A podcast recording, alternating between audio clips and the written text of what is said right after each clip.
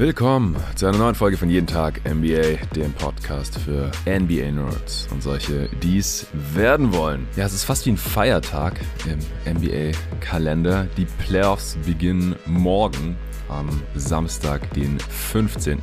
April ab 19 Uhr.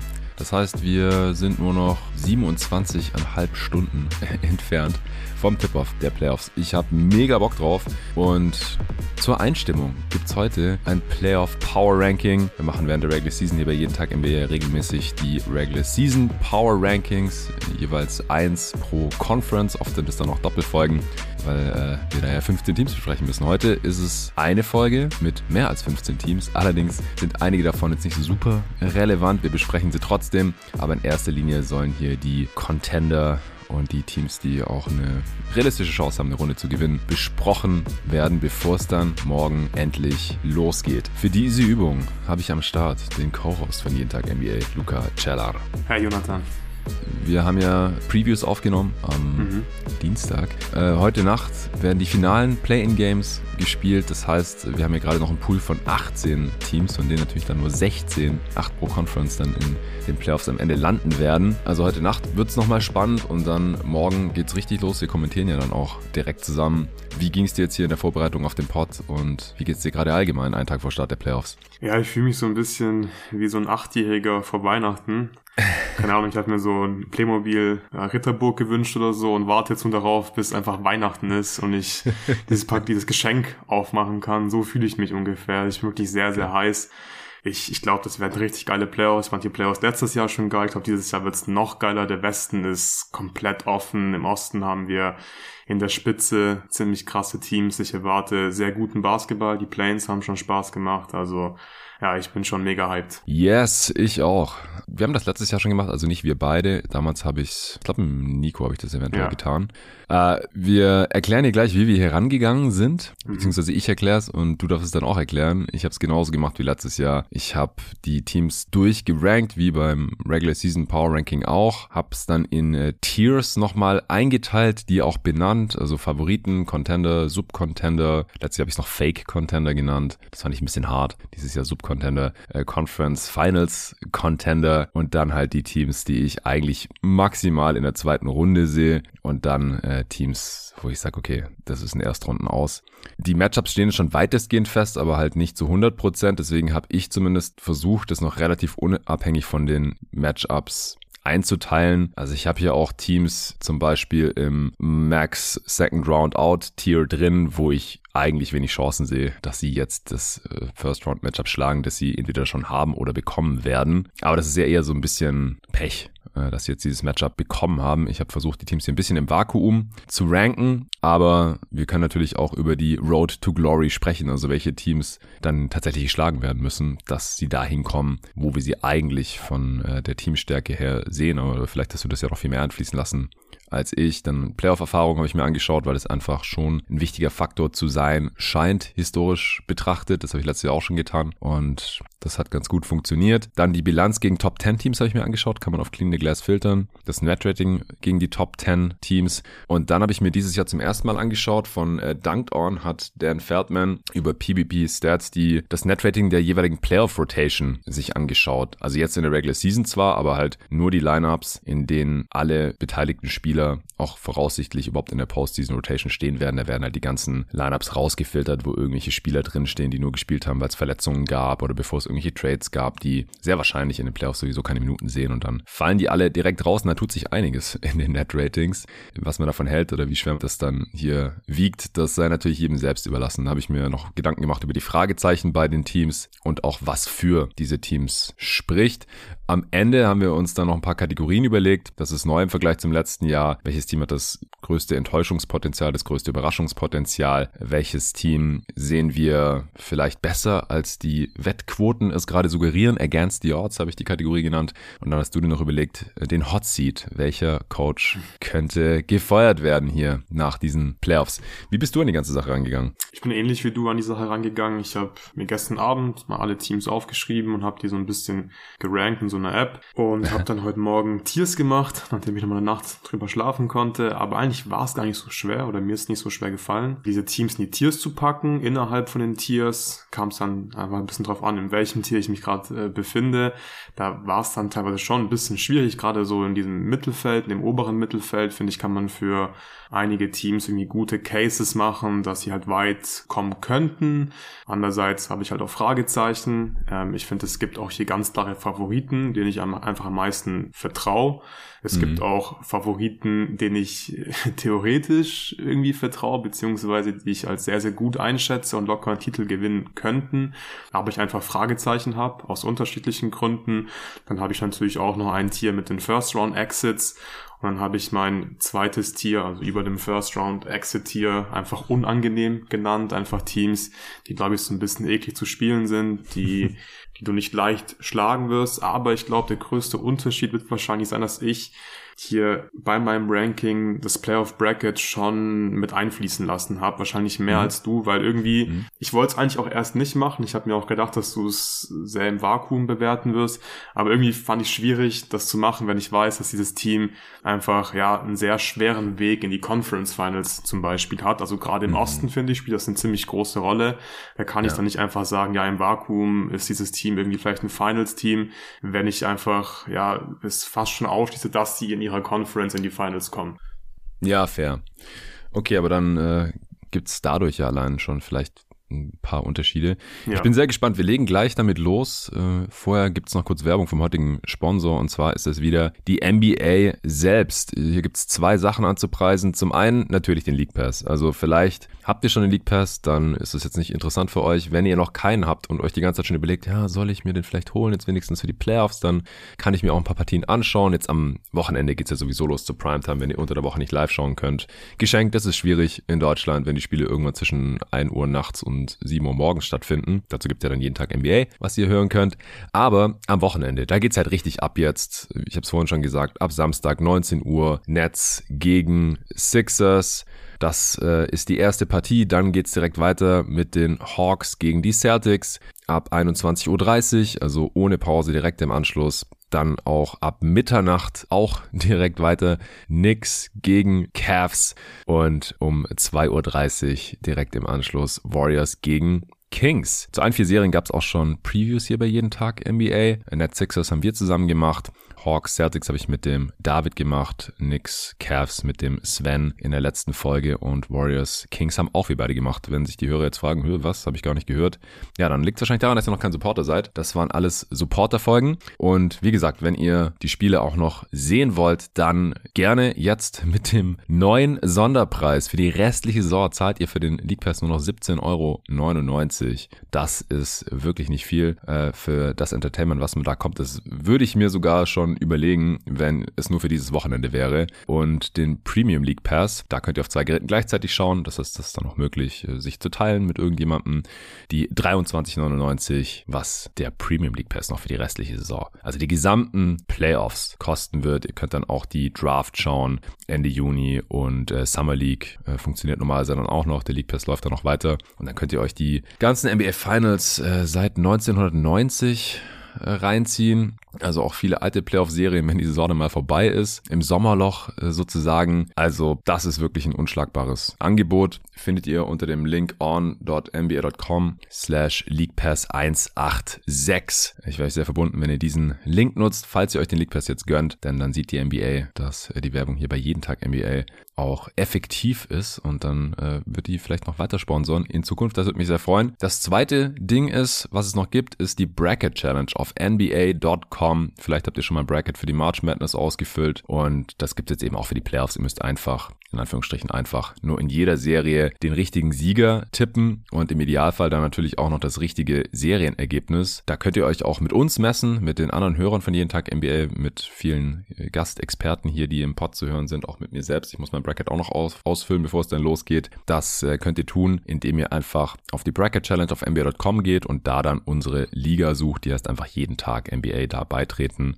Dazu braucht ihr einfach nur einen Account, sogenannte NBA ID. Wenn ihr einen League Pass habt, dann habt ihr schon eine NBA ID, einfach damit einloggen. Ansonsten kurz eine erstellen, das Bracket ausfüllen und falls da einer von euch diese Liga gewinnt, dann bekommt ihr jeden Tag NBA Tasse oder ein jeden Tag NBA Shirt, also mit dem Logo drauf, was normalerweise nur die All-Star Supporter von jeden Tag NBA bekommen. Den Link dazu haue ich euch auch in die Beschreibung dieses Podcasts. Weiterer Vorteil, mit dem League Pass könnt ihr euch auch bei playback.tv slash jeden Tag einloggen. Das ist die Plattform, die äh, Luca und ich zum Live-Kommentieren der Spiele nutzen werden. Wir machen an beiden Tagen, also Samstag und Sonntag, mindestens jeweils die beiden frühen Spiele, also Sixers gegen Nets ab 19 Uhr. Wir gehen normalerweise ein paar Minuten vorher online, quatschen schon mal ein bisschen über das Matchup und dann kommentieren wir live im jeden Tag NBA-Style. Mit eurem League Pass-Account könnt ihr euch da einfach einloggen, uns hören, League Pass-Bild sehen und Hawks gegen Celtics nehmen wir auch noch mit. Am Sonntag dann wieder die gleiche Geschichte. Da geht es erst um 21 Uhr los mit Lakers gegen äh, Grizzlies und dann hinterher noch 23:30 äh, Bucks gegen wer auch immer jetzt noch auf Platz 8 einzieht, also Heat oder Bulls. Danach kommt noch Clippers gegen Suns ab 2 Uhr. Das werde ich dann noch alleine kommentieren,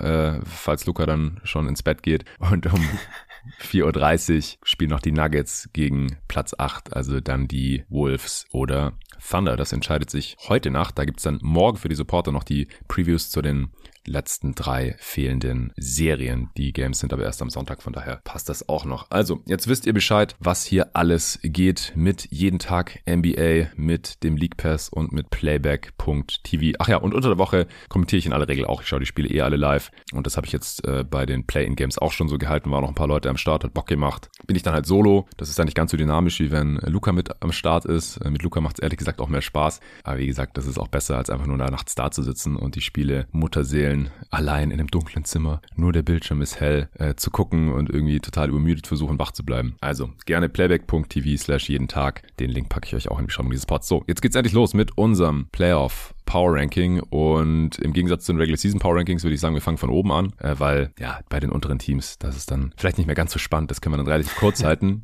Aber ich bin gespannt, wie es bei dir im, im Top-Tier aussieht und wer mhm. auch auf Platz 1 ist. Wer ist dein Top-Favorit auf die NBA Championship 2023? Stand ein Tag vor Start der Playoffs. Luca, welches Team hast du da?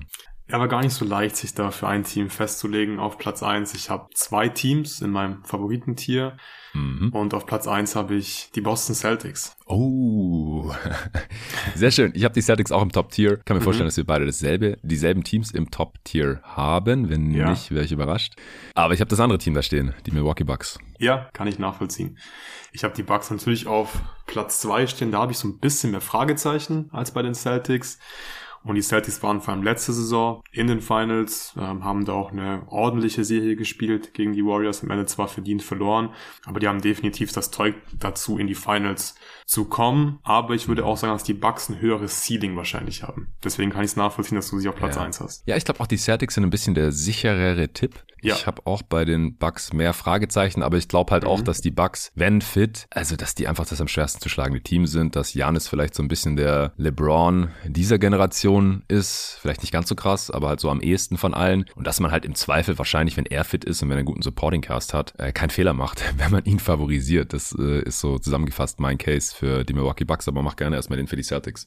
Ja, für die Celtics, äh, da habe ich mir tatsächlich eher so Schwächen aufgeschrieben. Wie gesagt, der Case, der Case ist im Prinzip das, was wir letztes Jahr gesehen haben. Sie haben extrem viele Wings, sie sind ja. ähm, flexibel in der Defense. Also das ist, glaube ich, so einfach mit die größte Stärke. Du hast Mark Smart, du hast Derek White, Tatum ist ein super Verteidiger, vor allem ein guter Help-Verteidiger. Theoretisch hast du auch einen Robert Williams, der natürlich nicht so gut ist wie letztes Jahr, aber kann ja auch noch kommen während den Playoffs, dass mhm. er sich da besser in Form zockt.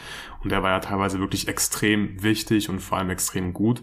In der Postseason Al Horford, es ist scheißegal, wie alt der Typ ist, der äh, performt traditionell eigentlich auch immer ziemlich gut in den Playoffs. Die Celtics sind wahrscheinlich das tiefste Team der Liga, würde ich so spontan ja. sagen. Also gerade in so einem Playoff-Setting, äh, wo du dann Adjustments machen musst im Verlauf der Serie und die Celtics haben da einfach viele Optionen. Das ist, kann definitiv nicht schaden. Ich vertraue den Celtics einfach auch sehr viel. Liegt wahrscheinlich auch daran, dass ich ein Sixers-Fan bin und die Celtics regelmäßig die Sixers halt schlagen in den Playoffs, denen den Arsch versohlen und die Celtics wirken einfach extrem seriös und du hast gesagt, sie sind der sichere Pick. Ja, genau.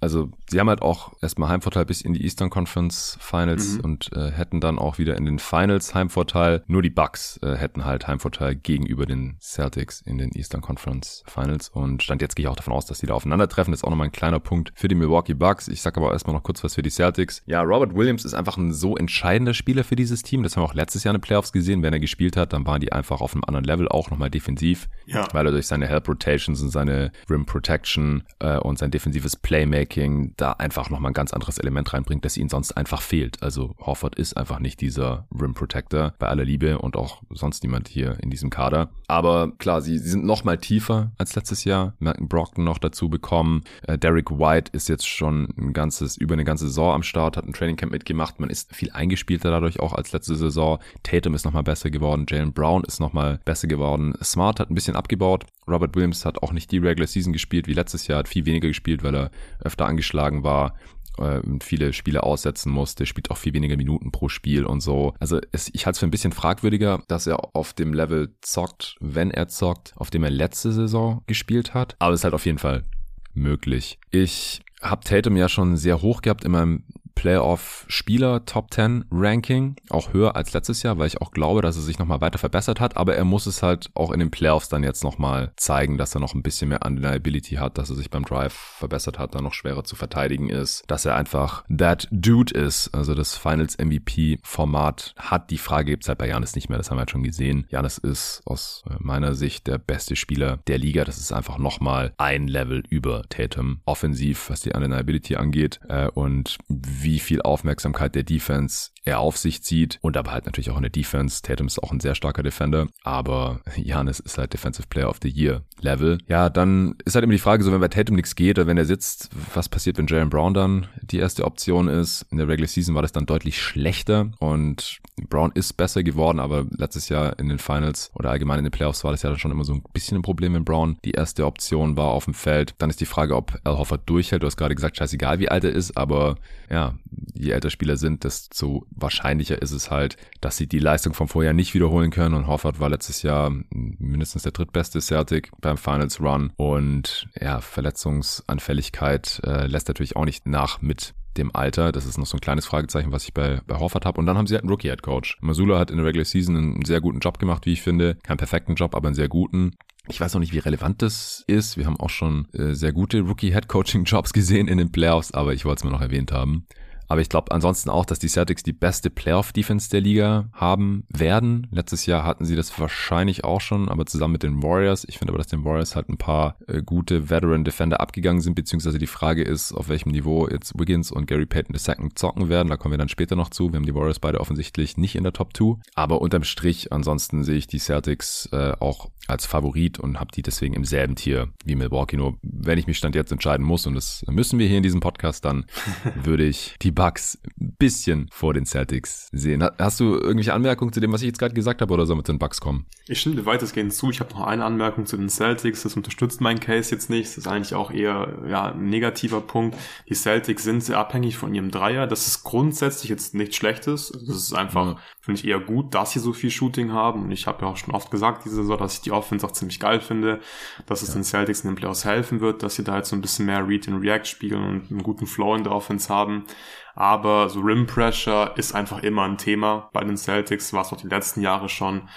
Ähm, und wenn die Würfe halt nicht fallen in der Offense, dann glaube ich, kann es sehr schnell schwierig werden für die Celtics. Und das Problem haben die Bucks halt nicht. Also das Problem mit dem Rim Pressure haben sie definitiv nicht, weil sie haben halt Janis mhm. und der kann immer zum Ring kommen. Ja, genau. Noch äh, kurz die Stats, wie sich die äh, Celtics gegen die Top 10 Teams in der Regular Season geschlagen haben. Ich mach's kurz, sie waren das beste Team gegen Top 10 Teams.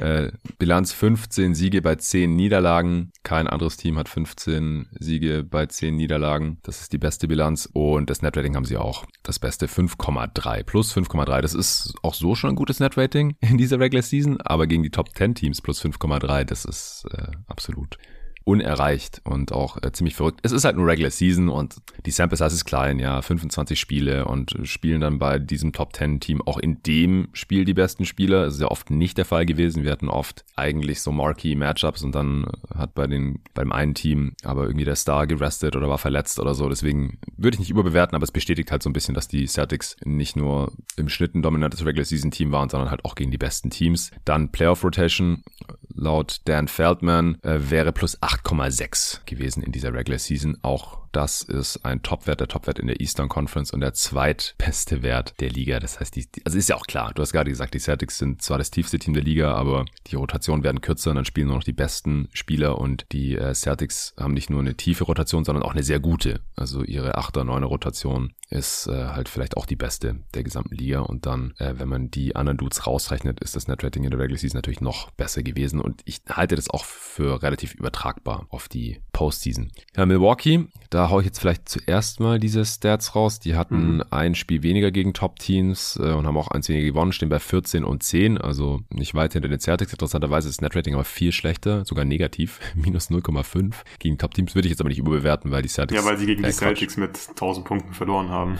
Das hat genau, dann massiv ja. nach unten gezogen, das Net-Rating zum Beispiel. Und dann hatten sie halt auch viele Spiele ohne Chris Middleton oder Janis hat vielleicht auch mal ausgesetzt, solche Sachen. Middletons Gesundheit ist sowieso sehr entscheidend. Das haben wir letztes Jahr in der Postseason schon gesehen. Er, er ist jetzt langsam wieder ungefähr auf seinem gewohnten Niveau. Das ist auch super wichtig, weil er halt off the dribble Sachen für sich und andere kreieren kann und halt auch Pull-Up-Jumper und das kann auch besser als Drew Holiday und viel, viel, viel besser als Janis Antetokounmpo und wenn er nicht spielt, dann haben wir es halt auch gesehen, die Celtics konnten sich halt komplett auf Janis einstellen und haben die Zone komplett versperrt und er war trotzdem super produktiv. Ich habe da neulich mit Nico nochmal drüber gesprochen beim Top 10 Player Ranking, weil äh, ich ihn ja auch immer noch auf eins hatte. Nee, ich hatte ihn auf zwei, Nico hat ihn auf eins. So rum war es. Ich hatte KD auf eins.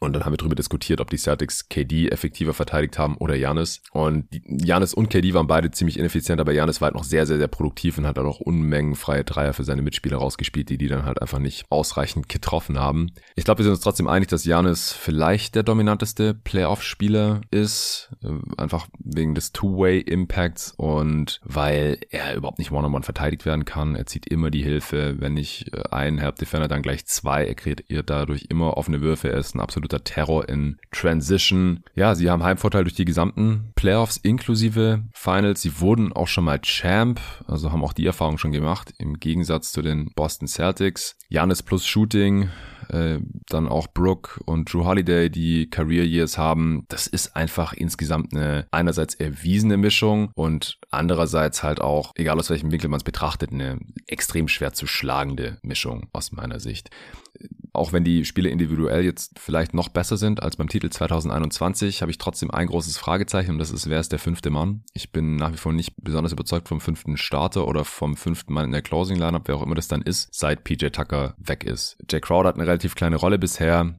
und spielt noch nicht auf dem Niveau der, der letzten Saisons bei den Phoenix Suns meiner Meinung nach. Grayson Allen ist normalerweise der fünfte Starter, aber ist halt einfach defensiv eine Schwachstelle, die auch gnadenlos attackiert wird in den Playoffs, haben wir schon gesehen. Äh, Joe Ingles ist mittlerweile auch eher eine defensive Schwachstelle und offensiv auch nicht mehr auf dem Niveau vergangener Tage. Wes Matthews ist uralt. Pat Connaughton ist auch nicht die Lösung. Also das ist das große Fragezeichen, aber eigentlich auch so ein bisschen das einzige Fragezeichen neben Chris Middletons Gesundheit. Wie siehst du das? Ich würde sagen, das größte Fragezeichen ist die Halfcourt Offense. Ich weiß, dass ich letzte Saison eigentlich bei jedem Eastern Conference Final Spiel getweetet habe.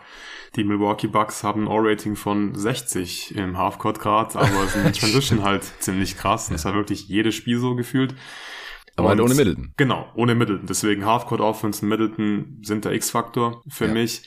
Ich glaube, es tut einfach Janis logischerweise extrem gut, wenn er Middleton neben sich hat. Da muss er nicht alles kreieren. Du kannst ihn als Screener einsetzen. Das geht im Prinzip eigentlich nicht, wenn Middleton nicht spielt in der Postseason, weil Drew Holiday spielt eine super Saison, aber dem würde ich einfach nicht vertrauen als zweite Option, als zweiten Ballhändler in der Postseason. Aber ich glaube, Bucks-Fans, sie können extrem optimistisch in diese Postseason gehen, weil ich will es auch erstmal noch sehen, dass die Halfcourt-Offense dann wirklich auch funktioniert in der Postseason, also auf allerhöchstem Niveau gut funktioniert gegen ein Team wie die Celtics. Aber ich habe es ja auch schon im Bucks Deep Dive besprochen mit Jonathan Hammacher. Die Halfcourt-Offense, die sieht zum einen gut aus seit dem All-Star-Break und die ist auch verdammt effizient. Die Bucks haben die viertbeste Halfcourt Offense seit dem All-Star Break und das matcht wirklich mhm. meinen Eye-Test. Ähm, ich finde, sie laufen gute Actions, sie setzen ihre Spieler gut ein, maximieren die Rollenspieler. Das sieht schon alles richtig, richtig gut aus. Und wenn die Halfcourt Offense auf so einem Niveau performen kann in der Postseason, dann glaube ich, sind die Bucks nur ganz, ganz, ganz, ganz schwer zu stoppen. Aber sie müssen es halt in der Postseason dann auch wirklich zeigen. Chris Middleton muss fit bleiben. Ich stimme dir zu.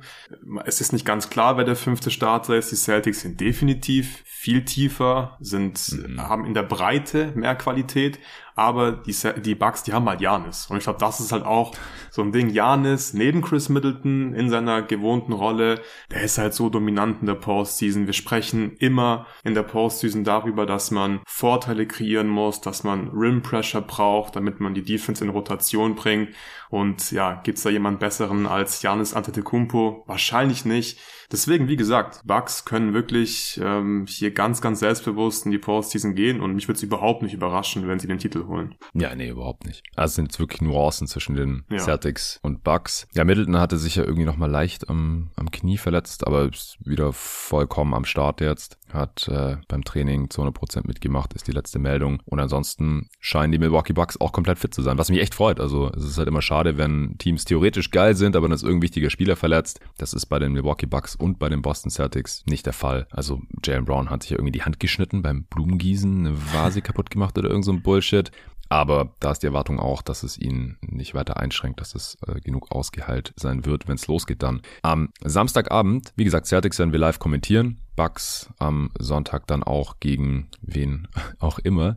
Ja, das war das Top-Tier bei uns beiden, oder? Ja, vielleicht noch kurz was zum Bucks Defense. Ich weiß, wir hm. ähm, haben hier schon die ersten zwei Teams sehr ausführlich besprochen, aber das ist vielleicht auch noch nicht der X-Faktor, aber ein wichtiger Faktor. Können sie diese Drop-Defense in vier Serien durchziehen? Sie haben die optimiert während der Regular Season. Sie geben jetzt nicht mehr so viele Dreier ab, haben im Prinzip den perfekten Shot-Mix. Brooke Lopez ist einfach einer der krassesten Rim Protector der Liga Kannst du das wirklich in der Postseason unabhängig vom Matchup her durchziehen? Wenn ja, ist es, glaube ich, ein Riesenvorteil für die Bucks, weil Brook Lopez, glaube ich, auch offensiv dieses Jahr extrem wichtig ist. Wenn du irgendwie eher Richtung Switching gehen musst, dann ist, glaube ich, auf jeden Fall ein Nachteil für Milwaukee. Das sollte man auch im Hinterkopf behalten. Ja, das stimmt. Sie sind da nicht so super versatil, zumindest nicht ohne Brook Lopez vom Feld zu nehmen. Ja. Und das ist dann einfach ein Qualitätsverlust. Also du kannst natürlich Janis auf die 5 stellen. Klar. Und dann musst du aber halt irgendeinen Wing reinnehmen, der vom Gesamtimpact halt nicht an Brook Lopez rankommt.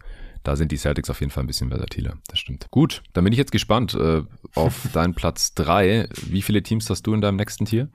In meinem Favoriten mit Fragezeichen-Tier habe ich genau zwei Teams. Ja, ich auch. Bei mir ist es einfach nur Contender. Ich habe auf drei die Phoenix Suns. Ja, ich habe auf drei die Warriors und auf vier die Phoenix Suns. Dann haben wir wieder eine minimale Abweichung. Ich habe auch dasselbe Team hier noch mit drin, die Golden State Warriors, der amtierende Champ, habe ich auf vier. Äh, Playoff-Erfahrung haben wir jetzt bei den Bucks und Celtics gar nicht wirklich genannt, aber die haben sehr viel Playoff-Erfahrung, beide Teams. Äh, die letzten Jahre tiefe Postseason-Runs gehabt. Die Bucks sind natürlich amtierender, nicht amtierender Champ. Sie sind äh, Champ 2021. Die Warriors sind amtierender Champ. Und die Warriors haben auch den erfahrensten Kern von, von allen Teams. Also Clay, Steph, Draymond und Looney haben schon mehrere Titel zusammen gewonnen. Äh, und Wiggins und Poole, Gary Payton, die, äh, auch die jungen Spieler, die letztes Jahr schon dabei waren, nicht viel gespielt haben in den Playoffs, aber die waren schon da. Kuminga, Moody, die haben auch schon einen Titel gewonnen. Letztes Jahr Steve Kerr, natürlich auch einer der erfahrensten Playoff-Coaches. Die Suns haben einen ordentlichen Boost bekommen. Klar, ein Teil des Kerns war auch schon mal in den Finals, aber mit KD haben sie ja auch einen zweifachen Finals-MVP noch mit reingeholt. Also alle Top 4 Teams sind sehr, sehr Playoff erfahren. Äh, wollte ich an der Stelle mal noch kurz erwähnt haben. Ja, sprechen wir doch vielleicht erst über den amtierenden Champ, deinen Platz 3. Mach gerne mhm. mal den Case. Ja, du hast Erfahrung angesprochen, das ist einfach ein extrem wichtiges Stichwort. Äh, generell achte ich da gar nicht so super viel drauf, also auch in der Vorbereitung, wahrscheinlich unterbewusst schon, aber ich habe mir jetzt nicht angeschaut, wie viele Playoff-Spiele haben denn die einzelnen Spieler von den Teams gemacht.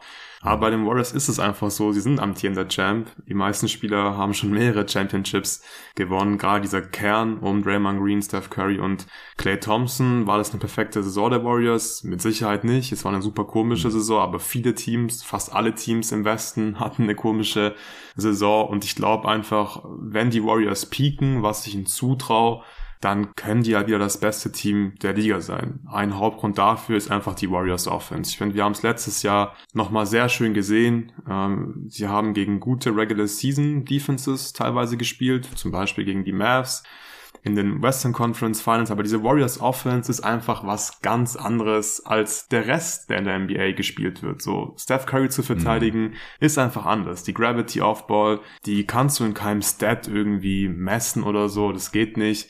Und sie haben einfach auch viel Talent. Auf dem Papier sind sie aktuell fit, wie gesagt. Und deswegen fällt es mir einfach sehr schwer, jetzt zu sagen, ah, die Warriors, die, die können aufgrund der schwachen Saison niemals einen Titel gewinnen. Oder es wäre sehr unwahrscheinlich.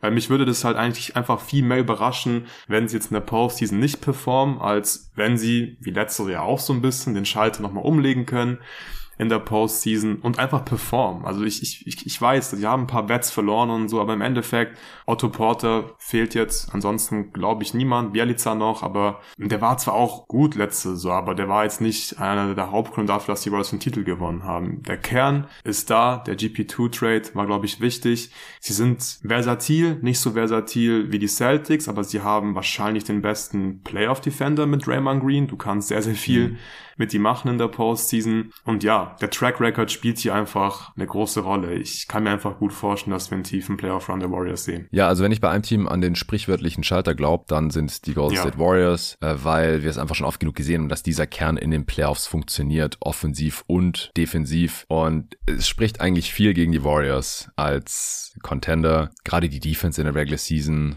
Platz 12, äh, nicht weit weg von der Top 10, aber da müssten sich, glaube ich, dann schon ein bisschen strecken oder halt Wiggins und Gary Payton II müssen sehr schnell zu der Form der letzten Playoffs finden und Gary Payton war einfach lang verletzt jetzt. Während der Regular Season wurde auch erst wieder zum Team getradet zur Deadline und Wiggins hat auch Ewigkeiten gefehlt. Der war nur bei seiner Familie, weil sein Vater krank ist, in Anführungsstrichen nur. Also er hat halt keine körperlichen Einschränkungen und muss sich jetzt von der Verletzung erholen oder so. Er muss sich erstmal in Form spielen und es hieß jetzt auch schon, dass er erstmal so 20 Minuten, 25 Minuten von der Bank kommt. Von daher habe ich halt am defensiven Ende trotz eines vielleicht vorhandenen Schalters so ein bisschen meine Fragezeichen, weil es halt auch personalbedingt ist, meiner Meinung nach. Du hast jetzt ein paar Spieler angesprochen, die weg sind. Aber ich glaube, es macht einfach einen Unterschied, dass wenn du mal noch irgendwie doch tiefer in die Bank reingehen musst, weil irgendjemand angeschlagen ist oder weil es Foul Trouble gibt oder so, ob das dann jemand ist, der schon seit Jahren in diesem System zockt und der ein erfahrener Veteran ist, auch Damien Lee oder Toscano Anderson oder so, den vertraue ich einfach mehr als Anthony Lamb oder Ty Jerome oder selbst Jermichael Green bin ich nicht so überzeugt von, ehrlich gesagt. Äh, und von, also ich glaube halt, klar, man muss mal nicht so tief in die Rotation reingehen, aber ich fand, das letztjährige Warriors-Team war einfach, sah mehr aus wie ein, wie ein klassischer Contender. Die, die waren noch ein bisschen tiefer und es sind halt auch nicht diese, nur diese tiefen Bankspieler, sondern Otto Porter Jr., ja, im Nachhinein sieht es nicht wie ein Fehler aus, dass man ihn zu den Raptors ziehen lassen hat, weil er jetzt halt auch out for season war. Aber der ist gestartet in den Finals. Das darf man nicht vergessen. Gary Payton ist auch ein paar Spiele gestartet und das kann man jetzt nicht mehr einfach so mal machen. Und es ist schwieriger, Small Ball Lineups zu spielen, ohne Jonathan Kuminga spielen zu lassen. Der Typ ist halt nach wie vor, der ist ein bisschen besser, aber er ist halt nach wie vor eine, eine Wundertüte und ziemlich junger und roher Spieler. Auf der anderen Seite habe ich sie ja auch hier in diesem Contender drin, obwohl sie in keiner einzigen Serie Heimrecht haben werden. Es sei denn, die Lakers schlagen die Grizzlies und dann spielen in der zweiten Runde gegen die Lakers. Da haben sie dann Heimvorteil. Aber ansonsten ist es einfach unfassbar schwer natürlich. Ich habe das jetzt nicht so sehr mit einbezogen hier, weil ansonsten ist es schon schwierig, den, den Case zu machen, weil es einfach erst ein einziges Beispiel gibt in der gesamten NBA-Historie, die Houston Rockets, die ohne Heimvorteil die Championship gewonnen haben. Und ich packe nur Teams ins Contender-Team, die die Championship gewinnen können. Ansonsten sind die für mich kein Contender. Sonst sind die Subcontender, Fake-Contender, Contender mit äh, zu großen Fragezeichen oder irgendwie sowas. Conference Finals Contender. Ich habe da ja noch andere Kategorien. Ich wollte wirklich nur diese vier Teams als Contender deklarieren, wo ich es für realistisch halte, dass sie die Championship holen, wo nicht irgendwas Abgefahrenes passieren muss. Und es wäre aber ziemlich abgefahren, wenn die Warriors von Platz 6 die Championship holen. Die haben jetzt auch keinen riesigen Trade für einen Star gemacht, wie die Rockets damals für Clyde Drexler zur Deadline, sondern ja, sie haben halt einen absoluten Minusspieler in Wiseman weggeschickt und sich einen Rollen verletzten Rollenspieler, der letztes Jahr die Championship mit ihnen gewonnen hat, wieder reingeholt.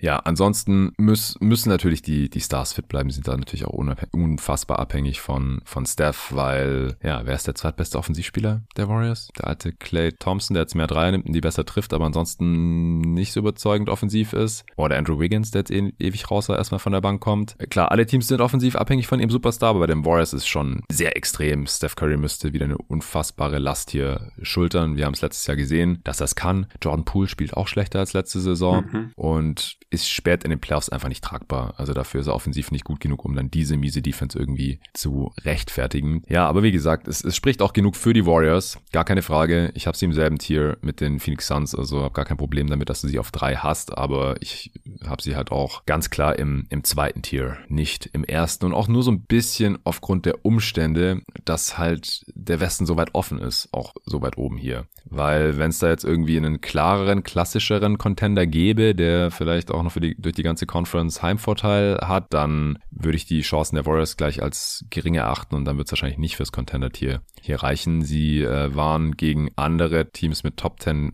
Net Rating auch echt schlecht, minus 1,6. Äh, Bilanz sieht besser aus, 13 und 12. Playoff-Rotation laut Dan Feldman äh, ist plus 5,5, also ungefähr auf dem Niveau der Milwaukee Bucks. Die sind bei plus 5,7, wie gesagt. Aber es ist jetzt halt auch nicht so, dass man äh, hier sagen kann, ja, dann schmeißen wir halt ein paar von den jüngeren Spielern raus, von den schlechteren Spielern und dann ist dieses Team gleich viel, viel besser, weil sie sind einfach nicht tief genug dazu, aus meiner Sicht. Ja, das stimmt. Du hast einen wichtigen Punkt, glaube ich, angesprochen. So ein bisschen das Playoff-Bracket, beziehungsweise, dass es ja jetzt nicht so diesen einen Top-Contender im Westen gibt. Und ich glaube, die Warriors sind da wirklich auf der richtigen Seite vom Bracket. Die Kings, das habe ich in der Preview gesagt. Da bin ich mir einfach sehr sicher, die Warriors sind eine Nummer zu groß für die Kings, sind zu erfahren, zu gut in der Spitze. Ich denke, da gewinnen sie. Und dann ist halt in der zweiten Runde gibt es ein Matchup gegen die Grizzlies oder gegen die Lakers, wie du gerade eben gesagt hast. Auch da haben die Warriors definitiv gute Chancen, ja. eine Runde weiterzukommen. Dann bist du halt schon in den Conference Finals und dann, ja. dann tue ich mich halt schon schwer zu sagen, die Warriors sind kein Contender, können nicht den Titel gewinnen, weil wenn sie da mal sind, dann haben sie wahrscheinlich schon irgendwie ganz gut gezockt. Und mit der Erfahrung mit Steph Curry, und da habe ich auch großes Vertrauen, dass er wieder eine gute Postseason spielen wird, dann ist, glaube ich, schon einiges möglich. Aber ich stimme dir in ganz vielen Punkten zu. Du hast recht, es fehlt ein bisschen an Tiefe, das darf man nicht unterschätzen. Sie sind sehr abhängig von Curry, wahrscheinlich noch abhängiger als andere Teams von ihren Superstars. Deswegen kann ich das schon nachvollziehen, dass du sie auf Platz 4 hast. Dann kommen wir doch zu Platz 3, den Phoenix Suns. Da kann man die Regular Season Stats so ein bisschen ja. zum Fenster rausschmeißen, weil man halt nur acht Spiele mit Kevin Durant gemacht hat. Äh, aber ich hau's kurz trotzdem raus, der Vollständigkeit halber. 14 und 16 gegen die Top 10 Teams in der Regular Season, minus 2,7 Net Rating. Zur Erklärung nochmal, warum das jetzt so mies ist, aber mir egal. Bei fast keinem dieser Spiele war Kevin Durant dabei und viele dieser Spiele musste man ohne Devin Booker und oder ohne Chris Paul und oder ohne DeAndre Ayton absolvieren, teilweise noch mit Michael Bridges und Cam Johnson, die schon längst weg sind. Also das äh, ist mir ziemlich egal, was da in der Regular Season passiert ist. Es ist ein, auch ein sehr unkonventioneller Contender. Normalerweise ja, würde man so ein Team vielleicht auch nicht direkt hierhin packen, wenn man dieses Team sehr frisch zusammengestellt hat. Das sieht auch noch ein bisschen unfertig aus, komme ich gleich zu. Und ja, der, der neue Star nur so wenig Spiele mit dem Team in der Regular Season machen konnte. Und für besonders viele Trainings war ja auch keine Zeit, beziehungsweise war er halt einfach jetzt auch verletzt im März. Aber es ist halt, Kevin, fucking Durant. und mit dem hast du das Ceiling einfach, äh, die Championship zu holen. Selbst mit diesem relativ unfertigen Team. KD und Booker ist zusammen einfach unfassbar schwer zu verteidigen. Man hat Teams jetzt komplett abgezogen in der Regular Season mit diesem Lineup offensiv und defensiv dominiert. Also die Suns hatten halt auch schon eine starke Regular Season Defense ohne Kevin Durant. Durant macht die aus meiner Sicht sogar noch besser und auf der anderen Seite, wieso es für mich nicht für einen Favoritenstatus reicht, habe ich im Pod ja auch schon immer wieder gesagt, dieses Team hat halt schon ein paar Fragezeichen. Also KD muss natürlich fit sein. Er hat jetzt in seiner Karriere nur ein Playoff-Spiel verpasst, hat David neulich im Discord gepostet. Aber er war die letzten Jahre halt auch immer wieder angeschlagen. Immer wieder ist ihm jemand ins Knie reingefallen. Jetzt neulich ist er erst umgeknickt. Ich weiß nicht, ob er schon komplett bei 100 Prozent ist. Und er wird halt auch immer älter. Also es ist natürlich nicht sicher, ist bei keinem Spieler sicher, aber auch bei KD dann natürlich nicht. Und ohne ihn sind sie einfach kein Contender, das ist klar. Und äh, Chris Paul, ja, der hat auch noch nie fitte Playoffs gespielt. Und ich gehe auch davon aus, dass er dieses Jahr keine fitten Playoffs spielen wird. Das ist mittlerweile einfach meine Erwartungshaltung. Dann kann man da nicht enttäuscht werden. Aber von ihm sind sie jetzt nicht so extrem abhängig. Sie haben auch in den letzten Jahren schon Playoff-Spiele ohne ihn gewonnen oder in Spiele, in denen er schlecht war. Einfach weil Booker übernehmen konnte. Jetzt ist noch KD da, also von Chris Paul lastet jetzt einfach nicht mehr so viel Druck. Aber der fünfte Mann ist auch hier ähnlich wie bei den Bucks weiterhin eine Frage, wo ich nicht so richtig eine Antwort drauf habe. Also klar, Pearl Ford, Josh Okogie, das haben wir direkt nach dem Trade gesagt, bevor die auch nur eine Sekunde miteinander gespielt haben. Das hat sich jetzt bestätigt. Er ist auch einfach ihr Point of Attack Defender. Er ist, ist ein Hustler. In der Offense passt es auch okay. Er ist zwar nicht in jedem Spiel Clay Okogie, aber er trifft seinen Dreier ganz solide. Er wird natürlich überhaupt nicht verteidigt da. Die sind alle offen. Und er ist ein guter Cutter, crasht das offensive Board, holt alles aus seinen Möglichkeiten raus. Aber er ist zu weit weg von einem 3D Skillset, dass ich jetzt hier komplett äh, ruhig schlafen kann, wenn ich an die Phoenix Suns Starting Five denke. Ja, deswegen zum einen Contender Tier, Platz drei, mein Favorit im Westen, aber halt doch noch ein ganzes Stück weg von den Celtics und Bucks. Ja, ich stimme weitestgehend zu. Natürlich muss ich trotzdem auch noch ein bisschen was zu den Suns sagen. Ja, bitte. Klar, Kevin Durant ist hier der wichtigste Faktor und ich glaube, es ist fast schon ein bisschen unterschätzt, wie gut Kevin Durant diese Saison war. True Shooting von 68 Prozent oder so. Also es ist, es ist ja, ja. völlig krank einfach, was der dieses Jahr gemacht hat, wenn er gespielt hat.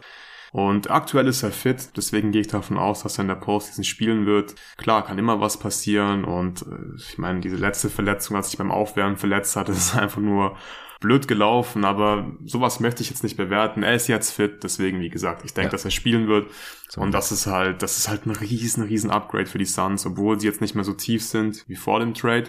Das sind natürlich auch dann so die größten Kritikpunkte, die du auch schon angesprochen hast, die du auch bei den Warriors schon angesprochen hast. Die Tiefe fehlt einfach so ein bisschen. Ich würde auch sagen, ich vertraue bei den Suns noch weniger Spielern auf allerhöchstem Niveau als bei den Warriors. Ich finde, die Warriors haben schon so fünf, sechs Spieler, denen ich vertraue, bei denen wir es schon gesehen haben. Bei den Suns komme ich jetzt mal so spontan eigentlich nur auf vier und selbst da habe ich wahrscheinlich mehr Fragezeichen, also die Big Four der Phoenix Suns, aber in der Spitze, weil sie einfach KD und Devin Booker haben, haben die Suns das äh, vielleicht beste Duo der gesamten NBA und das darf man nicht unterschätzen. Für mich ist der X-Faktor DeAndre Ayton, weil gerade im Westen, in der ersten Runde gibt es wahrscheinlich direkt eine Serie, wo er Small Ball Liners bestrafen muss. Das hatten wir letzte so auch, dieses Szenario gegen die Mavs. Er hat nicht geliefert. Er ist defensiv extrem wichtig für dieses Team. Also ich finde, er bestimmt einfach so ein bisschen das Ceiling, wie gut sie defensiv sein können. KD ist ein super Secondary Rim Protector und es würde halt KD auch so ein bisschen unlocken, finde ich, wenn die Andre Ayton auf einem ganz hohen Niveau zockt, defensiv. Aber wir sprechen halt hier über die Andre Ayton. Ich glaube, gerade wir zwei haben vorhin dann in der letzten Offseason viel über Ayton gesprochen, haben ihn auch viel kritisiert, ja. auch zu Recht, wie ich finde. Und ich vertraue dem Typen jetzt einfach erstmal nicht so viel. Ich will es erstmal sehen. Kann sein, dass er jetzt irgendwie mehr Gas gibt und dass er aggressiver ist in der Post, dass er fokussierter ist. Aber er muss es mir zuerst beweisen. Chris Paul, ja, die sind nicht so ganz abhängig kurz von ihm. Aiden, ja? Ganz kurz. Also ich, ich stimme dir zu. Ich glaube, wir evaluieren ihn exakt gleich. Da gibt's nichts zu diskutieren. Aber ich halte es halt einfach nicht für so relevant wie vor dem KD-Trade, weil er einfach in der, in der Wichtigkeit ist sein Impact jetzt einfach nach unten gerutscht. Es lastet auch weniger Druck auf ihn, hat viel mehr einfache Abschlüsse am, am Ring. Es ist nicht nur Pick and Roll, sondern einfach zwei Defender auf Durant und entweder findet er ihn direkt oder es gibt eine Passstaffette und auf einmal hat Dan Raiden einen freien Dank. Äh, mhm. Dann ist es nicht mehr so relevant, dass er nicht so gerne in Traffic dankt oder sowas oder aus dem Pick and Roll nicht so nicht aggressiv genug ist oder gegen Mismatches. Also er, ist, er hat einfach einen leichteren Job jetzt und er ist jetzt auch nicht mehr der einzige Seven-Footer auf dem Feld. Deswegen stimmt dir zu, DeAndre Ayton muss natürlich gut spielen, aber es ist nicht mehr ganz so wichtig wie vor dem Kevin Durant Trade. Das stimmt, auch da stimme ich dir absolut zu. Und mein Chris Paul-Gedanke passt eigentlich auch dazu. Und gleich werde ich dir dann auch ein mhm. bisschen widersprechen in der Hinsicht, weil ich stimme dir auch hierzu, Chris Paul ist nicht mehr so wichtig für dieses Team. Sie sind nicht mehr abhängig von ihm. Er muss nicht das ganze Spiel kontrollieren, er muss nicht 500 Midrange-Würfe treffen. Das muss er alles nicht machen. Ähm, aber ich glaube nicht, dass du einen Titel gewinnst, wenn die Andre Ayton halt nicht krass ist, wenn Chris Paul nicht zumindest mal gut spielt. Also sie sind zwar nicht mehr so wichtig, aber ich glaube, es ist einfach nicht leicht oder es ist offensichtlich nicht mhm. leicht, einen Titel in der NBA zu gewinnen. Und so gut wie Kevin Durant und, und äh, Devin Booker sind, ich glaube, sie brauchen die Andre Ayton und ich glaube, sie brauchen auch Chris Paul, weil sie haben die Tiefe einfach nicht. Ich kann mir nicht vorstellen, ja. dass Kevin Durant und Devin Booker das einfach reicht, um vier Serien zu gewinnen, wenn der Rest nicht abliefert. Ob die Andre Ayton jetzt, ich weiß nicht, dominant ist, ähm, wenn es darum geht, Mismatches zu bestrafen, das stimmt, das ist nicht mehr so wichtig. Aber ich glaube schon, dass er defensiv einfach krass sein muss. Er muss offensiv dann seine Rolle auch perfekt spielen, weil sie so viel leichter geworden ist. Chris Paul darf nicht attackiert werden. Also es darf nicht passieren, dass er komplett gehuntet wird und das halt irgendwie erfolgreich passiert für den Gegner. Da habe ich schon einfach Fragezeichen und das Talentlevel ist wahrscheinlich so hoch wie bei fast keinem Team, je nachdem, wie man das halt gewichtet, Tiefe und Talent in der Spitze. Und ich glaube, ich tendiere eher auch in die Richtung zu sagen, das Talent in der Spitze ist wichtiger als jetzt ein breiter ja, Kader in den Playoffs. Also selbst bei den Celtics, die ja wirklich auch Qualität haben in der Breite, aber trotzdem. So, ich hätte dann trotzdem lieber einfach Kevin Durant, weil Kevin Durant, da muss ich mir keine Sorgen machen, irgendwie um Punkte zu machen. Der kommt in seine Spots und ich weiß, die Serie gegen die Celtics, die war nicht gut, da ist einfach ein Outlier. Der Typ ist einfach krass und vor allem diese Saison. Aber ich finde, die sind irgendwie vergleichbar mit den Warriors. Es gibt ähnliche Fragezeichen. Bei den Warriors haben wir es einfach gesehen. Deswegen habe ich sie auf Platz drei. Aber es ist wirklich Haarspalterei. Und dann noch ein letzter Punkt zu den Phoenix Suns. Ich mag dieses Team. Ich mag auch die Spieler. Aber ich würde es irgendwie nicht gut finden, wenn so ein Team jetzt einen Titel gewinnt. Ich würde es die natürlich sehr gönnen, aber es wäre irgendwie ein bisschen, ein bisschen schade. Man spielt 82 Spiele in der Regular Season und es ist so ein Grind einfach, in die Playoffs zu kommen, dann vier Serien zu gewinnen. Und wenn die Suns irgendwie gewinnen würden, nachdem sie mit KD nur acht Spiele in der Regular Season gespielt haben, das wäre schon nicht so geil irgendwie. Das wäre ja, eigentlich dann so ein bisschen das Signal dafür, okay, hey, Regular Season, so scheiß drauf. Wir müssen einfach so nur ready sein. irrelevant. Genau, ja. Stimmt ja wahrscheinlich auch auch. Aber trotzdem habe ich irgendwie ja. so ein bisschen ein Problem mit diesem Gedanken. Ja, fair. Aber es ist jetzt auch kein Rezept, das man einfach so kopieren könnte. So die anderen 29 müssen nicht sagen, hey, wir müssen nächstes Jahr einfach für Kevin Durant trade zur Deadline. Kein Problem. es ist der wahrscheinlich beste Spieler, der jeweils in Season getradet wurde. Einer der besten Spieler, die überhaupt jemals getradet wurden. Also das, ja, da hatten die Suns natürlich auch Glück, dass ja. KD zu ihnen wollte und die Nets dann gar nicht mehr mit einem anderen Team verhandelt haben. Deswegen, das, das lässt sich nicht kopieren. Ich glaube, äh, normalerweise muss man schon ein gutes Regular Season Team sein. Aber aus, also wir haben jetzt hier schon über drei Teams gesprochen, drei von vier, wo wir gesagt haben, ja, die Regular Season ist eigentlich nicht so super relevant, weil die Bucks viel ohne Middleton spielen mussten. Der ist jetzt mhm. da. Die Suns 74 Spiele ohne Kevin Durant gemacht haben und jetzt trotzdem hier im Contender-Tier sind. Die Warriors keine geile Regular Season gespielt haben, sind auf Platz 6, haben sie trotzdem im Contender-Tier. Also historisch gesehen ist es so, du musst in der Regular Season gut sein. Normalerweise haben Champs immer ein bestimmtes Net-Rating, haben immer eine Top 10 10 Offense und Defense in der Regular Season. Aber das ist dieses Jahr alles noch irrelevanter, als es die letzten Jahre sowieso schon so langsam geworden war. Das ist echt extrem verrückt. Und ja, also ich widerspreche dir da gar nicht, was Chris Paul und DeAndre Ayton angeht. Wenn die Champ werden wollen, dann müssen die beide gut sein, keine Frage. Aber die letzten Jahre war es halt so, die Suns gewinnen nicht mal eine fucking Serie, wenn die nicht gut sind. Und ja. jetzt können wir halt sagen, die gewinnen halt nicht den Titel, wenn die nicht gut sind, aber die können trotzdem Serien gewinnen, ohne dass DeAndre Ayton dominiert, ohne dass Chris Paul der Point Guard ist. Das war halt die letzten Jahre tendenziell nicht so. Äh, klar, der hatte dann teilweise gefehlt gegen die Clippers. Die Suns haben trotzdem gewonnen, aber da hatte halt auch Kawhi Leonard gefehlt bei den, bei den Clippers. Da muss man halt schon richtig viel Glück haben.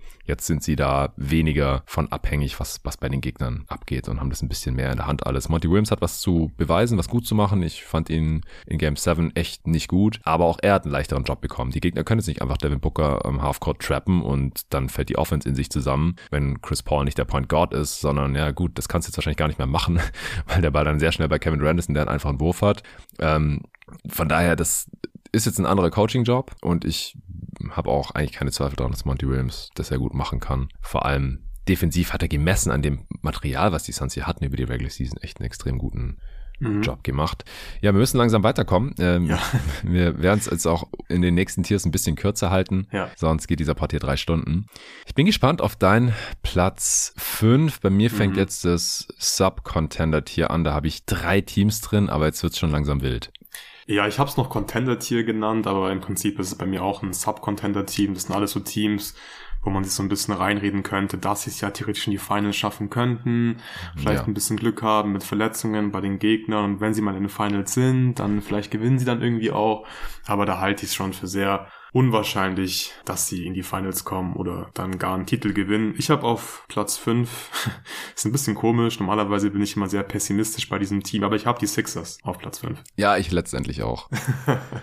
ähm, ich hatte die erst in dem Tier noch ein bisschen weiter unten, dann habe ich aber gedacht, ja, warte mal, eigentlich, also die haben viele Fragezeichen, aber eigentlich sind sie einfach besser als die anderen beiden Teams. Ja, und alle Teams und, haben vier Fragezeichen in diesem Tier. Ja, Große genau, genau. Und die anderen beiden Teams sind die beiden LA-Teams und die Sixers sind einfach ein mm. besseres Team als, als beide. Okay. Äh, hast du noch ein anderes Team hier drin oder hast du eins von den LA-Teams nicht hier drin? Ich habe beide LA-Teams drin, aber ich habe fünf Teams in diesem Tier. Ich habe mm, noch die ah, Grizzlies ja. und die Nuggets in diesem Tier. Ja, die habe ich im nächsten Tier dann. Ja. Ja, also ich, ich denke auch, wenn diese Teams, die können in die Finals kommen, wenn alles perfekt läuft, aber es muss halt perfekt laufen dann, aus meiner Sicht. Und wenn die da hinkommen, dann können die die auch gewinnen, weil dann heißt es halt, dass die wahrscheinlich fit sind und dass die guten Ball spielen. Und deswegen, ja, irgendwie schon noch Contender, aber halt auf jeden Fall ein Level unter den Suns und Warriors und erst recht unter den Celtics und Bucks. Deswegen hier ein neues Tier. Ja. Dann lass erstmal die Sixers besprechen. Mhm.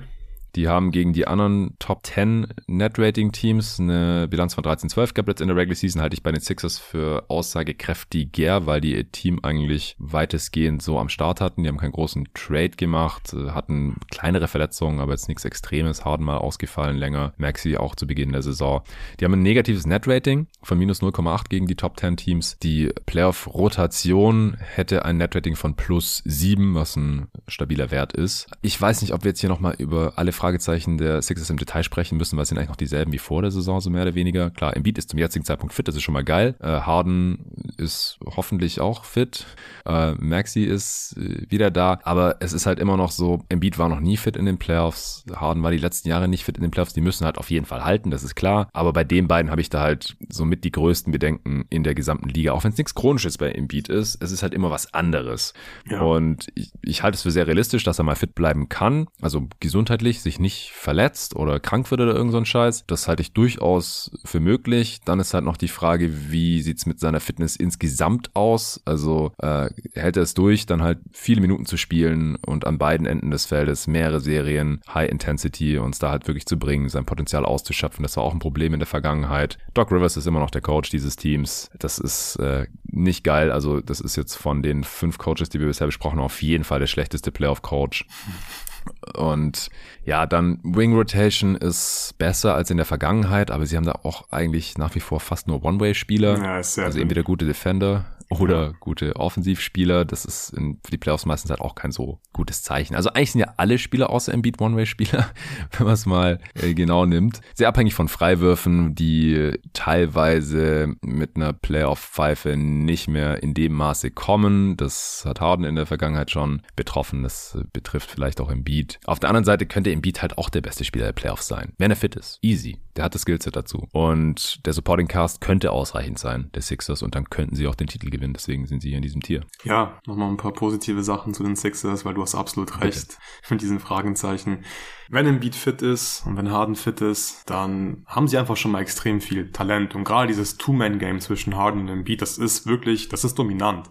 Das Ding ist, in der Regular Season spielen sie viel Pick and Roll gegen Drop Defense. Das sind automatische Freiwürfe, also Freiwürfe im Sinne von, dass Embiid den Ball da bekommt und einfach einen Jumper nimmt, der einfach jedes Mal drin ist, so gefühlt. Hm. Was ist, wenn Teams switchen? Haben sie da die passenden Counter? Auch da bin ich irgendwie zuversichtlicher als sonst, weil sie haben jetzt schon eineinhalb Saisons gemeinsam gespielt. Auch letzte Saison mussten die da gegen die Heat zum Beispiel ran und haben da schon verschiedene Coverages gesehen in den Playoffs. Würde mich schon echt überraschen, wenn sie da jetzt komplett planlos reingehen in die Playoffs. Das wäre, glaube ich, einfach ein Riesenplus und da vertraue ich jetzt so ein bisschen drauf und auf Doc Rivers, was sich extrem komisch anfühlt, dass die einfach da besser vorbereitet sind. Tyrese Maxey ist krass und Doc Rivers setzt ihn nicht immer optimal ein, aber im Endeffekt passt er halt einfach super zu Embiid und zu James Harden mit seinem Shooting und seinem Speed. Also offensiv, glaube ich, könnten die Sixers wirklich sehr, sehr schwer zu stoppen sein. Und vor allem, wenn Embiid diesen dominanten Run hat, dann kann er, wie du gesagt hast, der beste Spieler in den Playoffs sein. Und das ist halt einfach extrem wertvoll. Die größeren Fragezeichen habe ich eher am defensiven Ende dann, weil da ist halt so ein bisschen, okay, wie versatil sind wir da? Wirklich. Mhm. Du hast gesagt, es gibt viele One-Way-Spieler. Der Backcourt ist defensiv extrem anfällig. Wenn du irgendwie mehrere gute Wings verteidigen musst, dann ist eigentlich Feierabend und ja, das, und, und vor allem, was glaube ich einfach am meisten gegen die Sixers spricht, ist, dass sie die Celtics und die Bucks schlagen müssen auf den Weg zu den Finals. Wenn sie im Westen wären, mm. dann hätte ich sie vielleicht ein Tier drüber sogar. Aber im Osten, wenn du mich fragen würdest, schlagen sie die Celtics? Nein. Schlagen sie die Bucks? Nein. Deswegen ist es eigentlich ein bisschen schwierig, den Case für die Sixers zu machen und zu sagen, ja, sie ja. holen auf jeden Fall einen Titel oder sie können einen Titel holen, weil dieser Weg ist brutal schwer in die Finals. Ja, das habe ich da jetzt so ein bisschen ignoriert. Also ich hätte sie auch im Westen in diesem Tier und unabhängig von der von der Konkurrenz. Aber klar, also Celtics und Bucks schlagen, das ja, viel Spaß ist natürlich dabei. tough. Ja, ja, ja, ja, genau. Ja, ansonsten habe ich nichts mehr zu den Sixers. Sollen wir zu, zu dem ersten LA-Team kommen? Welches hast du denn als nächstes? Ich habe die Lakers auf Platz 6 und die Clippers auf Platz 9. Okay, ja, Lakers über Clippers sehe ich auch so. Ich habe halt die Clippers hier noch auf sieben, weil ich sie noch in diesem Tier hier drin habe. Aber also in der Vorbereitung sind meine Zweifel immer größer geworden. Ich, äh, ich kann es halt nach wie vor sehen. Sie haben halt immer noch das Ceiling, was ich halt bei den Teams im anderen Tier drunter, bei den Conference Finals Contendern echt nicht sehe. Die, die Conference Finals Contender, die können vielleicht irgendwie in, gerade in diesem wilden Westen in die Finals kommen, aber ich sehe die dann halt überhaupt nicht gewinnen. Die können den Titel aus meiner Sicht einfach überhaupt nicht gewinnen. Das würde mich schockieren. Und bei den Clippers würde es mich halt nicht schockieren. Paul George kommt früher zurück zurück. Kawhi ist der fucking Terminator. Tai Lu findet, äh, nachdem er 0-2 gegen die Suns hinten lag, auf einmal die richtigen Rotationen und die richtigen Line-Ups und dann rasieren die halt einfach oder gewinnen vielleicht knapp gegen die Suns dann nach 0-2 noch, äh, nicht unmöglich. Und äh, ja, schlagen dann halt in der zweiten Runde die äh, Nuggets wahrscheinlich und dann sind sie schon in den Conference Finals und schlagen dann halt noch das Team, was aus dem anderen Bracket rausgekommen ist. Das ist halt alles durchaus möglich. Sie müssen halt nur die Suns schlagen und ja, ich habe die Suns als Favorit, aber es könnte schon irgendwie passieren. Sie bräuchten vielleicht ein bisschen Glück, dass sich bei den Suns jemand verletzte, irgendwie sowas. Und auf ihrer Seite halt Glück, dass sich Kawhi nicht verletzt und dass Paul George eher früher als später zurückkommt. Aber sie haben halt nach wie vor das Potenzial. Das Problem ist nur bei den Clippers, und jetzt rede ich die ganze Zeit über die Clippers, obwohl ich die Lakers eigentlich drüber habe, äh, dass diese Regular Season auch so mies war und dass, glaube ich, es nie einen Champ gegeben hat, der so schlecht in der Regular Season war. Sie hatten ein negatives Net-Rating insgesamt. Sie waren 9 und 19 gegen die Top 10 Net-Rating-Teams. 9 und 19 und haben ein, halt dich fest, Fest. Hast du es gesehen? Das uh, Netrating in die Top 10 Teams? Sie haben ja so schon ein negatives Netrating. Das ja. ist schon ziemlich krass. Wahrscheinlich haben sie ein Netrating von minus 7 gegen die Top 10 Teams. Minus 9,1. Minus 9,1 ist brutal schlecht. Ja, krass. Also die spielen quasi, wenn es gegen Top 10 Teams geht, so auf dem Level der Detroit Pistons. also nicht die Detroit Pistons gegen Top 10 Team, sondern Detroit Pistons gegen 0815 Team. Ganz gegen, kurz, gegen ich finde es so geil, dass wir einfach immer die Pistons als Maßstab haben, egal um was es geht. Wenn ein Team in irgendeiner Kategorie sackt. Ich weiß noch, letzte Saison in, in, den, in den Playoffs war immer so Halfcourt-Rating von 80, das ist so schlecht. Sogar die Pistons waren besser und die hatten die schlechteste Halfcourt-Offense. Schön, dass es ein Jahr später immer noch so ist. Ja, ich wollte nicht Spurs sagen, weil ich glaube, die haben minus 10er Net Rating. Ich habe es gerade nicht vor mir und ich glaube, dass die Pistons echt bei minus 9 sind. Aber ja, die, die Pistons sind das Gegenteil vom Maß der Dinge, so ungefähr. Und auch die Playoff Rotation der Clippers, also ich weiß nicht, wie die Playoff Rotation aussehen wird. Ich weiß nicht, ob es Dan Ferdman weiß, aber die wäre jetzt halt bei minus 3,2.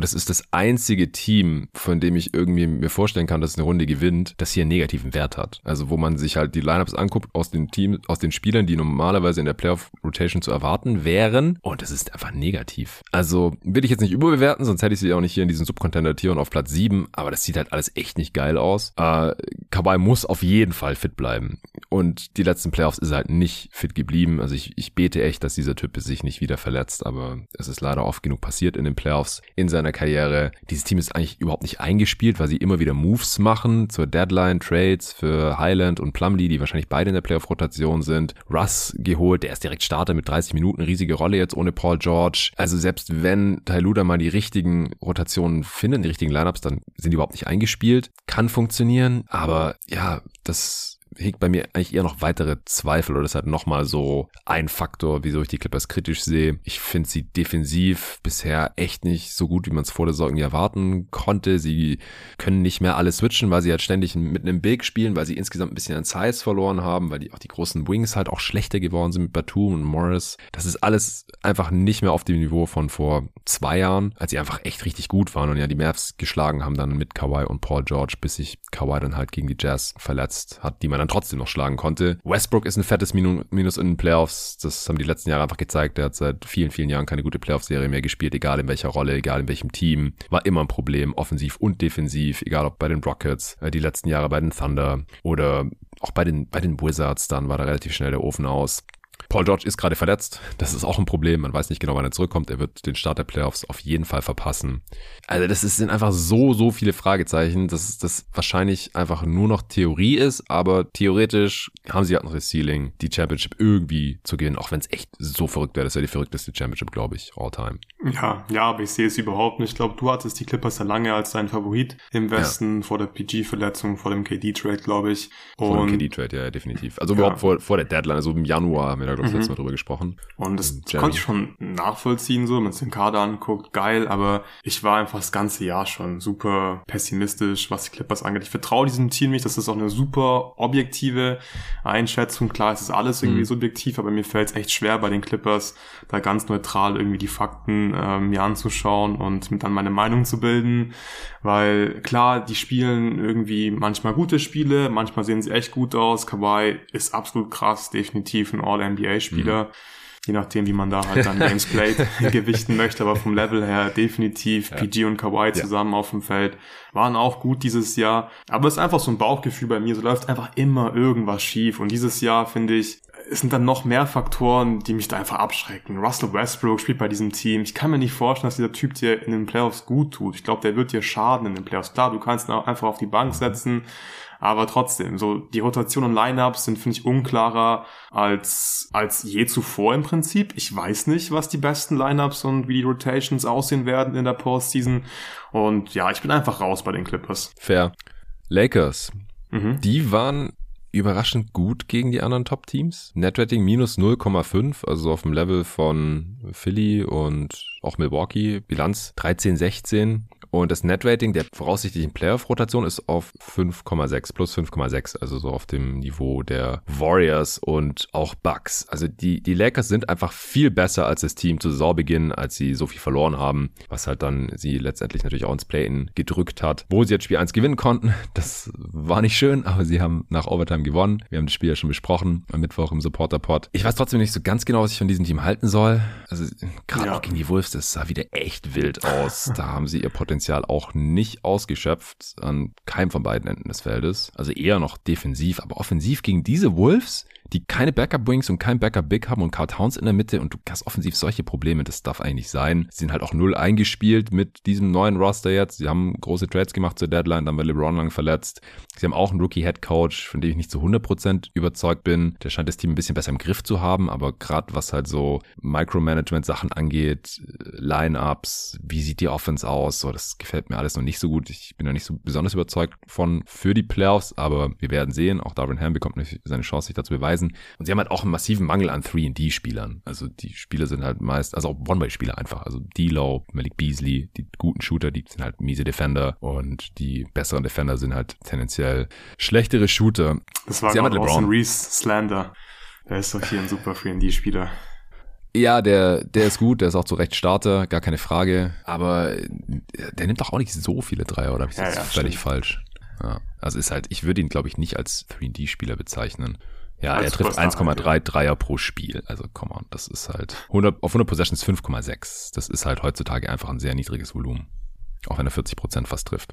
Ja, was ich gerade auch sagen wollte, ist, sie haben halt LeBron. Er ist der erfahrenste Superstar der Liga in den Playoffs. Auch Anthony Davis war schon Champ. Und der Supporting Cast, der passt halt einigermaßen. Deswegen ist halt mit diesem Team irgendwie zu rechnen. Aber LeBron ist halt auch nochmal drei Jahre älter jetzt als beim letzten Titel. Und da hat er Ewigkeiten Pause gehabt vor der Bubble. Und da müsste jetzt echt alles perfekt zusammenkommen. Das wäre auch eine richtig heftige Story, wo es wahrscheinlich nicht nur eine Dokumentation drüber geben würde in der Zukunft, wenn dieses Team irgendwie Champ wird. Aber in diesem Westen ist es halt irgendwie drin. Es ist, es ist super verrückt, dass ich die überhaupt in diesem Tier hier drin habe.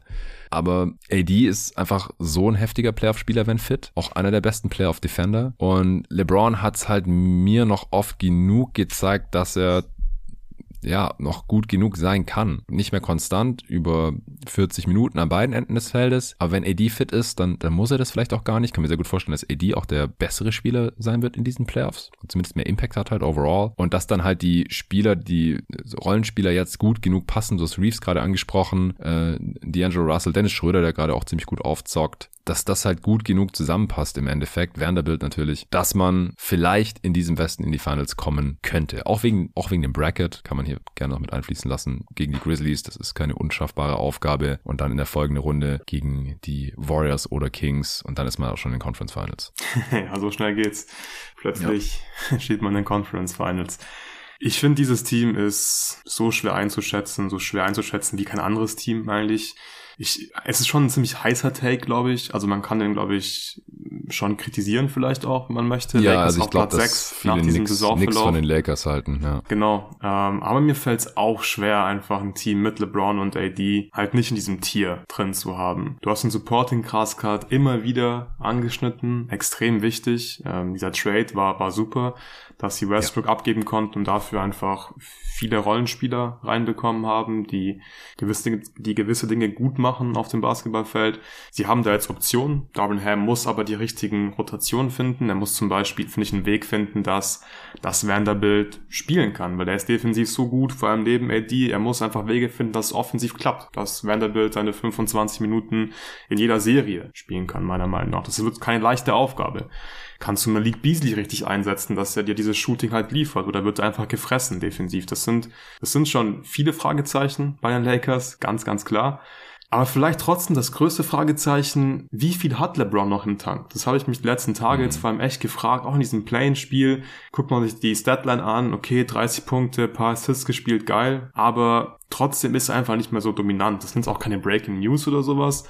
Aber es sind einfach sehr viele Stepbacks inzwischen. Und ich dachte gegen die Timberwolves, okay, jetzt zieht er einfach ein paar Mal zum Korb, dominiert für drei Minuten und das Ding ist gegessen, aber es kam einfach nicht. Und es war ein Play-in-Spiel. Kann LeBron mhm. wirklich noch eine Serie dominieren? Kann er eine Postseason dominieren? So klar, jedes Spiel wird er nicht 40 Punkte machen, aber kann er konstant einfach auf einem ganz, ganz hohen Niveau zocken oder, oder kann er das einfach nicht mehr? Ich, ich weiß es nicht, keiner weiß es. Das, das, wird, das wird einen riesen Impact haben. Du hast gesagt, AD ähm, hat vielleicht sogar mehr Impact als LeBron, stimme ich dir zu. Er sollte mehr Impact haben als LeBron, vor allem weil er jetzt auch für seine Verhältnisse sehr, sehr fit eigentlich ist. Und du brauchst ja. auf jeden Fall 25, 30 Punkte von AD und elitäre Defense und dann halt LeBron in, in einer sehr guten Verfassung, dann hast du schon mal einen sehr, sehr hohen Floor und dann kommt's auf den Supporting Cast an. Und es kann schon sein, dass das alles jetzt passen wird in der Postseason und wenn das der Fall ist, dann sind die Lakers extrem schwer zu schlagen. Nach der Trade Deadline, Net Rating plus 5,2. Immer ein bisschen schwierig, diese Stats dann im März und Anfang April und so weiter, muss man, muss man schon aufpassen, aber trotzdem, Platz 7 im Net Rating. Die beste Defense der Liga. Es spricht, es sprechen schon so ein paar Sachen für die Lakers, dass man den Case machen kann, dass sie ein verdammt gefährliches Team werden in der Postseason. Seit der Trade Deadline beste Defense, oder? Ja. Ja, das ist schon krass. Ja, wie gesagt, ich glaube, man darf sich da nicht von dem Team von Beginn der Saison irgendwie mhm. täuschen lassen, weil mit dem hat dieses Team einfach wenig zu tun. Und LeBron ist jetzt halt ja, ich will nicht sagen fit, weil er irgendwie diese Fußverletzung mit sich rumschleppt, wo er erst den LeBron Feed irgendwie treffen musste, der dann gesagt hat, nee, du, kannst spielen, du brauchst keine OP jetzt, das passt schon. Äh, und AD ist gerade auch fit, aber die Frage ist halt immer für wie lang. Also ja. das, das sind auf jeden Fall die größten Fragezeichen. Wenn beide fit sind, dann ja, dann ist hier echt einiges drin. Also, ja, aber es ist so ein großes Rennen, das müssen wir nochmal ja, unter unterstreichen, weil ich, ich bin mir zum Beispiel nicht sicher, ob die überhaupt die erste Serie äh, durchhalten, ob da direkt jemand ein Spiel verpassen wird. So, das ist halt wahrscheinlich viel ja. realistischer, als dass beide kein Spiel verpassen in der ersten Serie. Ja. Ja, wahrscheinlich schon. Auf der anderen Seite sind sie das einzige Team, das zwei meiner Top 10 Playoff-Spieler mhm, ja, im Team hat. Also sie haben ich, ich sehe halt KD besser als LeBron, keine Frage, aber AD halt als den Playoff-Spieler mit mehr Impact als Devin Booker sein kann, wenn fit. Und deswegen haben sie vielleicht immer noch das beste Duo. Das klingt crazy, aber wenn fit, dann, ja. Hängt es dann einfach davon ab, wie konstant LeBron offensiv ist, würde ich sagen. Also ich meine, ich stimme dir zu, er hätte viel mehr dominieren können gegen die Wolves, aber er hat trotzdem 30 effiziente Punkte gemacht irgendwie und in der zweiten Halbzeit verteidigt wie ein Irrer. Also das ist, ja. ist schon noch drin, aber halt, wie gesagt, nur noch in über Stretches. Und ich kann mir halt auch nicht vorstellen, vorstellen, dass er jetzt einfach sagt, ja gut, ich habe mir halt die Kräfte für die Playoffs aufgespart. Ey, wenn die das Play-in-Spiel verloren hätten und die waren verdammt ja, genau. nah dran. Ja. Das, das kann man sich einfach nicht leisten. Äh, so, das, das, den Benefit of the Doubt gebe ich ihm nicht mehr, dass er irgendwie noch einen Playoff-Gang hat, wo er nur noch hochschalten muss oder so, weil den hätte er in dem Spiel schon anmachen müssen. Oder auch vor zwei Jahren in den Playoffs in der ersten Runde. Das letzte Mal, als wir LeBron in den Playoffs spielen sehen haben, über eine gesamte Serie, das war die schlechteste Serie seiner Karriere wahrscheinlich. Das äh, darf man halt auch nicht vergessen. Die Downside ist auf jeden Fall da. Die können auch in der ersten Runde von den Grizzlies irgendwie verprügelt werden, wenn es dumm läuft. Aber die, die Upside ist halt da und deswegen sind sie noch in diesem Tier. Dann äh, kommen wir zum nächsten. Bei dir sind noch zwei Teams jetzt hier drin, genau, hast du gemeint? Zwei Teams habe ich noch Ja. in diesem Tier Ich über den Clippers. drei im nächsten, also habe ich es wahrscheinlich nur mehr oder weniger aufgeteilt. Du hast Ja. die Grizz und Genau, die Nuggets Grizzlies und die. Nuggets, ja. Soll ich einfach mal kurz was zu Nuggets sagen? Ich glaube, das kann man relativ schnell machen. ja, ich, Ähm, nur ganz kurz der Übersicht halber, ich habe die Cavs hier drin noch Mhm. und ich habe die auch über den Grizzlies und Nuggets. Okay, ja, ich habe die Cavs auf Platz 10, also das ist mein erstes Team im nächsten Tier. Das heißt, da sind wir uns grundsätzlich dann relativ einig eigentlich. Wahrscheinlich auch wegen des Brackets, oder? Genau, weil im Osten sehe ich Ja. einfach gar keinen Weg, wie die Cavs in die Finals kommen und deswegen auch in meinem unangenehmen Tier nur. Ja, das wiegt bei mir halt nicht Ja, so schwer, deswegen weniger, habe ich sie genau. über den Grizzlies und Nuggets. Ja, okay, Ja. hau raus zu, zu den Western Conference Teams. Ja, also die Nuggets, ich glaube, die können mit ihrer Offense wirklich mehrere Serien gewinnen, aber es muss einfach extrem viel richtig laufen. Es muss extrem viel für äh, die Nuggets passieren, damit sie ein bisschen Glück haben mit dem, mit dem Bracket, mit Verletzungen dann, denke ich teilweise auch, weil ich glaube einfach nicht an diese Defense so. Und ich weiß, du siehst Nee. es ähnlich, Äh, du hast schon oft den Case gemacht, dass man mit Nikola Jokic als Center keinen Titel gewinnen hat. Und das würde ich Stand heute immer noch genauso unterschreiben, aber es ist halt der Westen, es gibt viele Teams mit Fragezeichen, deswegen würde ich es glaube ich, nicht mehr so sehr ausschließen wie die letzten Jahre, dass die Nuggets es theoretisch in die Finals mal zumindest schaffen könnten. In den Ja. Finals Ja. sind sie, glaube ich, definitiv egal gegen wen, ob es jetzt die Bucks oder die Celtics sind. Da gehe ich aus, dass einen von den beiden Teams in die Finals kommt. Der klare Underdog, weil sie einfach, glaube ich, defensiv auseinandergenommen werden und diese Teams dann defensiv auch wirklich gut sind. Und ich glaube, das können die Nuggets dann irgendwann einfach nicht mehr ausgleichen. Aber ich muss nochmal unterstreichen, wie gut diese Offense ist. Und ich brauche jetzt hier auch nicht irgendwie das O-Rating aus der Saison raushauen, weil ich kann es machen. Sie waren auf Platz 5, aber ist mir scheißegal, weil mit Nikola Jokic auf dem Feld ist es einfach nur krass. Und diese Offense, die schon sehr, sehr schwer zu stoppen. Und jetzt haben sie halt nicht wie letzte Saison irgendwie Campazzo neben Nikola Jokic in den Players und dann Michael Porter spielt. Man hat KCP, der ein guter 3D-Wing ist. Jamal Murray ist zurück. Ich glaube, die sind wirklich sehr schwer zu stoppen und die sind in der Lage, glaube ich, zwei, vielleicht drei Serien Gegner einfach zu outscoren. Das ist definitiv im Bereich des Möglichen. Ich glaube, irgendwann wird dieser Punkt kommen, wo du mit dieser Defense keinen Titel gewinnen kannst, wo du einfach verlieren wirst dann in den, in den Playoffs. Ja, das sehe ich ganz genauso. Ich glaube, bei keinem Team ist die Diskrepanz zwischen Regular Season Erfolg und Playoff Erfolg größer. Mhm. Deswegen glaube ich halt auch, dass Leute bisher schon immer, und das wird jetzt wahrscheinlich heute auch wieder so sein, immer erstmal ein bisschen schlucken müssen, wenn Ja. sie sehen, wo wir die Nuggets haben. Also ich halt auf 10. Weil die haben halt auch in der Regular Season 14 Mal gewonnen und 9 Mal verloren gegen andere Top 10 Netrating Teams. Aber es ist halt Regular Season. Das Netrating ist 1,6 in diesen Spielen.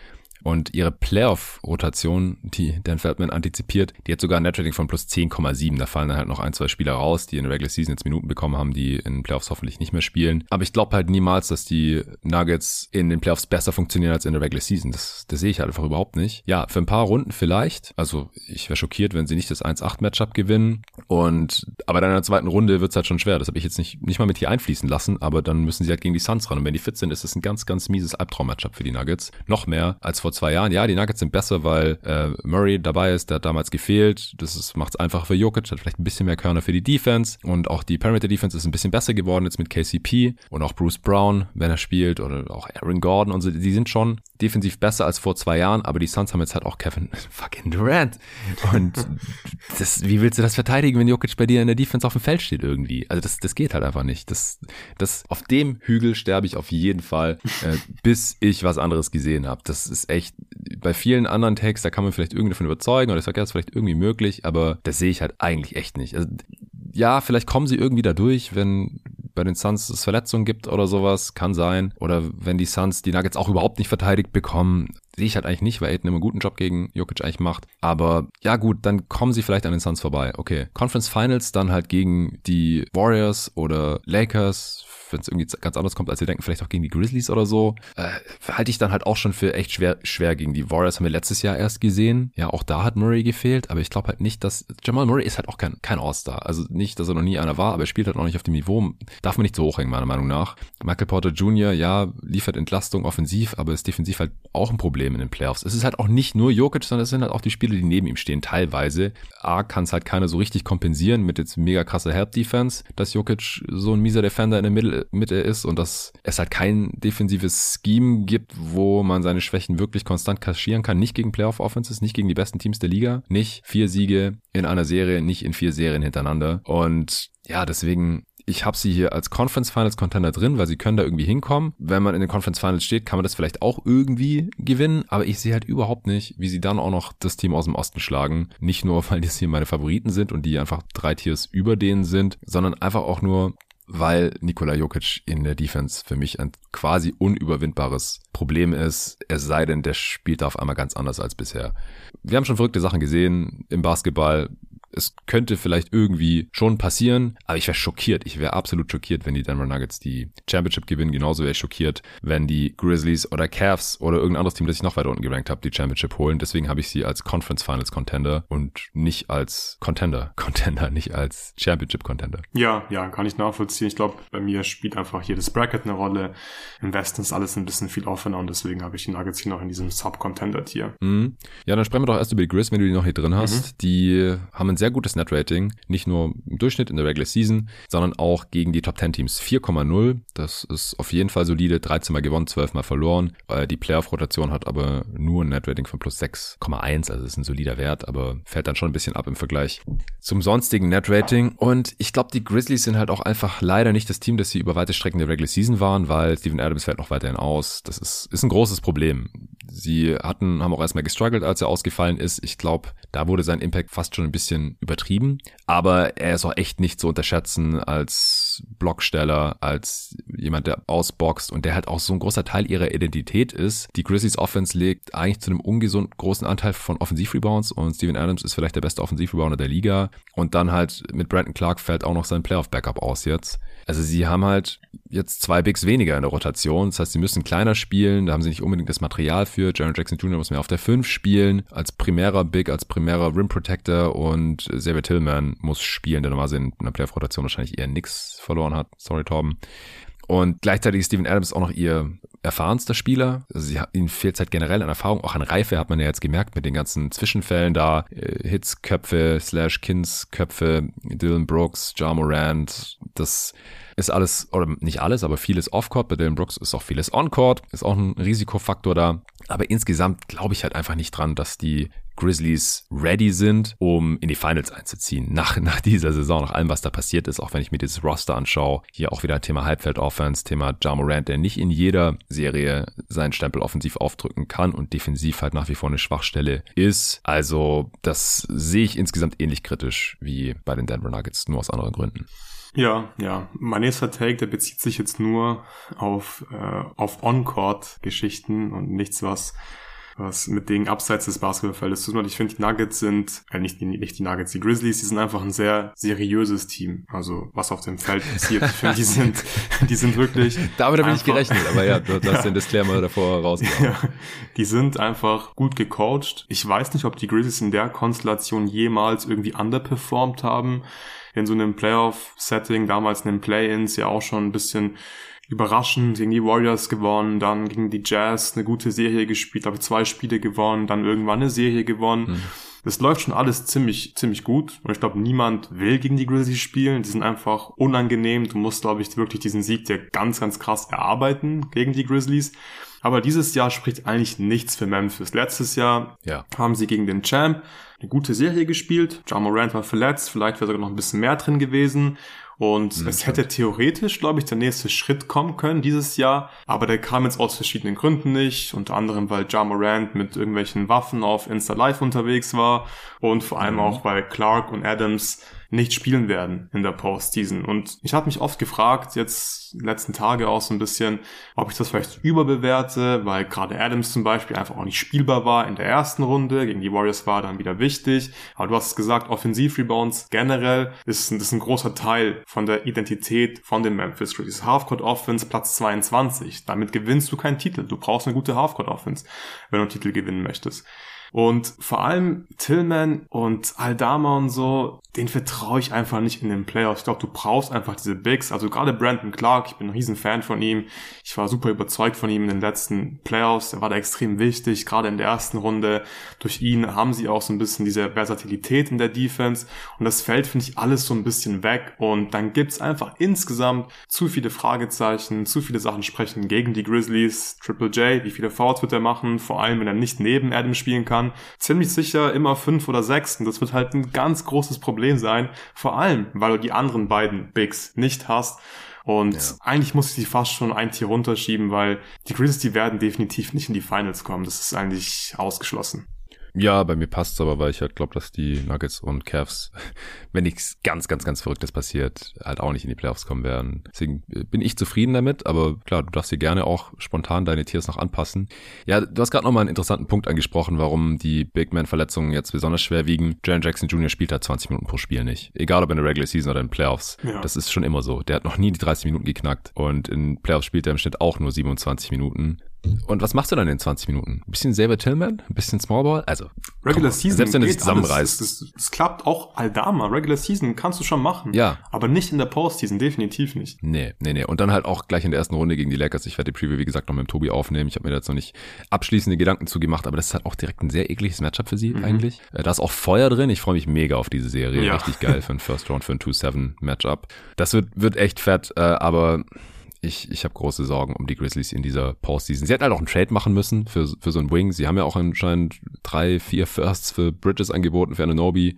Äh, die Raptors und die Nets wollten die nicht abgeben. Da, dann wäre das hier eine andere Konversation. Dann wären die irgendwie ein runderes Team. Vielleicht immer noch kein Contender, aber hätten halt irgendwie mal so ein bisschen den nächsten Schritt gemacht. Das, das ist hier irgendwie scheinbar irgendwie ausgeblieben. Aber ja, Conference Finals Contender sind sie auf jeden Fall in dieser Western Conference. Ich habe die Cavs noch hier drin. Wie gesagt, unabhängig vom Bracket weil ich sie halt auf einem Level mit den Grizzlies und Nuggets sehe und besser als diese beiden Teams. Sie haben jetzt gerade keine Verletzungsprobleme, außer Okoro, der vielleicht jetzt noch ein bisschen ausfällt, eine Knieverletzung. Das könnte schwerwiegend sein, habe ich mit Sven in der letzten Serie, äh, in der letzten Folge schon besprochen, als wir die Serie gegen die Knicks äh, gepreviewt haben. Sie hatten das zweitbeste Net-Rating in der Regular Season gegen die besten Teams, lief es aber nicht ganz so gut, minus 0,1, 10 mal gewonnen, 15 mal verloren. Die Playoff-Rotation hat aber voraussichtlich ein, ein starkes Net-Rating gehabt, 7,8. Ihnen fehlt halt auch die Erfahrung. Also viele Spieler sind zum ersten Mal in den Playoffs, Mobley, Garland letztes Jahr im Play-In gescheitert. Äh, auch Okoro, den ich halt, wenn fit, als fünften Starter ansehe, wegen seiner Defense. Mitchell hat was gut zu machen. Die letzten Playoffs von ihm waren eine Katastrophe, hat jetzt aber ein Career hier hinter sich. Allen hat bisher nur mal ein bisschen Erstrundenluft geschnuppert, noch damals für die Brooklyn Nets. Äh, auch Bickerstaff, hat er, war das schon mal in den Playoffs? Also mit den Cavs natürlich nicht. Bin mir jetzt nicht hundertprozentig sicher, aber auf jeden Fall nicht der Playoff erfahrenste Coach also die Erfahrung spricht gegen sie auf jeden Fall. Sie haben natürlich eine geile Rim Protection, können das Feld da sehr, sehr eng machen und mit Mitchell und Garland auch viel auf der Dribble Shot Creation von den kleinen Positionen. Aber ich glaube, in den Playoffs wird auf jeden Fall nochmal schwerer wiegen, dass sie irgendwie keine richtig guten Wings haben. Also klar, also du kannst einfach super dagegen schemen. So, du hast ein Spiel, den du einfach ja. frei stehen lassen kannst. Dazu ja. sind Mobley und Allen halt auch keine Shooter. Das wird genau. schon ein Nachteil sein für die Cavs. Aber an sich finde ich, haben die Cavs ein super interessantes Profil eigentlich, weil es mhm. sprechen mhm. auch einige Sachen dafür, dass die Cavs ein ziemlich gutes Playoff-Team sein könnten.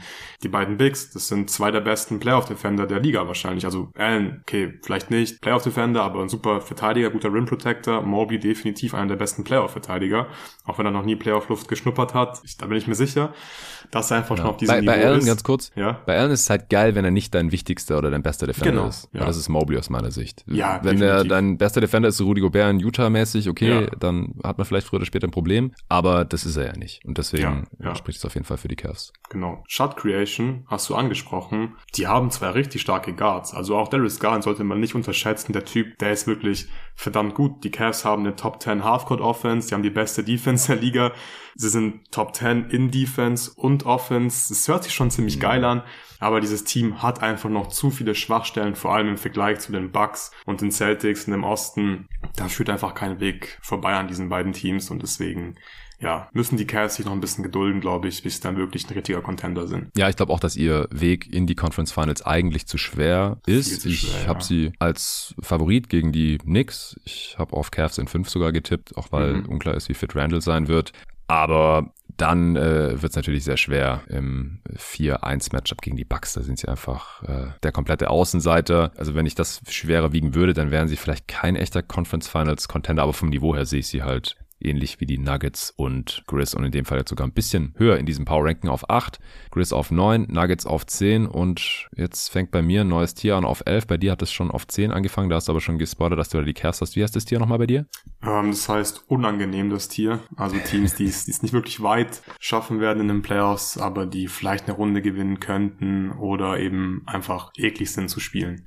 Wer kommt als nächstes bei dir? Ah, das sind die Kings. Die sind natürlich nicht aufgrund der Defense uh. eklig zu spielen. Aber diese Offense, die darf man nicht unterschätzen. Und ich glaube auch nicht, dass es jetzt irgendwie ein bisschen fluky war und es war Regular Season und keiner hat die gescoutet und so. Das ist eine richtig geile Offense. Das sind viele Reads dabei. Es ist viel Read and React. Die stoppst du nicht einfach so. Und ich bin mir sehr sicher, dass gegen fast alle Teams diese Offense auf einem nahezu identischen Niveau performen würde. In der Postseason, die Warriors sind ein schweres Los in der ersten Runde. Das haben wir beide auch schon besprochen. Die sind relativ switchy, klar, die haben auch ihre Schwachstellen, die haben vor allem aber auch Draymond Green, die haben Wiggins. Es wird nicht ganz leicht. Das ist echt ein ekliges Matchup für die Kings. Aber hätten sie ein anderes Bracket, ein anderes First-Round-Matchup, ich glaube, dann sind sie auf jeden Fall in der Lage, tatsächlich mehrere Serien zu gewinnen im Westen, weil diese Offense einfach so gut ist. Also ähnlicher Case wie bei den Nuggets. Aber klar, die Kings viel unerfahrener. Wir haben Fox noch nie in der Postseason gesehen. Aber bitte unterschätzt die Kings nicht komplett. Ich unterschätze sie nicht komplett, aber ich habe sie zwei Spots weiter unten auf 13. Mhm. Und ich habe tatsächlich jetzt nur ein Team in diesem Tier. Deswegen habe ich sie auch im nächsten Tier, weil ich einfach das Ceiling, finde ich, so hoch erachte, weil die Defense mir dafür einfach viel zu schlecht ist. Also ich habe ja, sie schlechteste Playoff Defense. Max Second Round Out, ja genau. Also das ist wie gesagt mehr im Vakuum. Ich habe sie als Underdog natürlich gegen die Warriors, wir haben die Preview ja zusammen gemacht. In dem Westen, ja, wenn sie die Warriors irgendwie schlagen, weil Steph sich verletzt oder irgendwie sowas, ist ja alles nicht komplett ausgeschlossen leider, dann können sie natürlich auch die zweite Runde noch gewinnen, theoretisch. Das glaube ich schon. Also in dem Fall dann halt gegen die Grizzlies oder Lakers. Und dann wären sie schon in Conference Finals, was auch ziemlich crazy wäre. Mhm. Aber ich habe sie noch hinter den Heat und Knicks. Ja, die habe ich, die hab ich hinter den Kings. Ja, okay. 12 Kann ich auch sehen. Ich glaube, der Floor ist vielleicht sogar niedriger bei beiden Teams.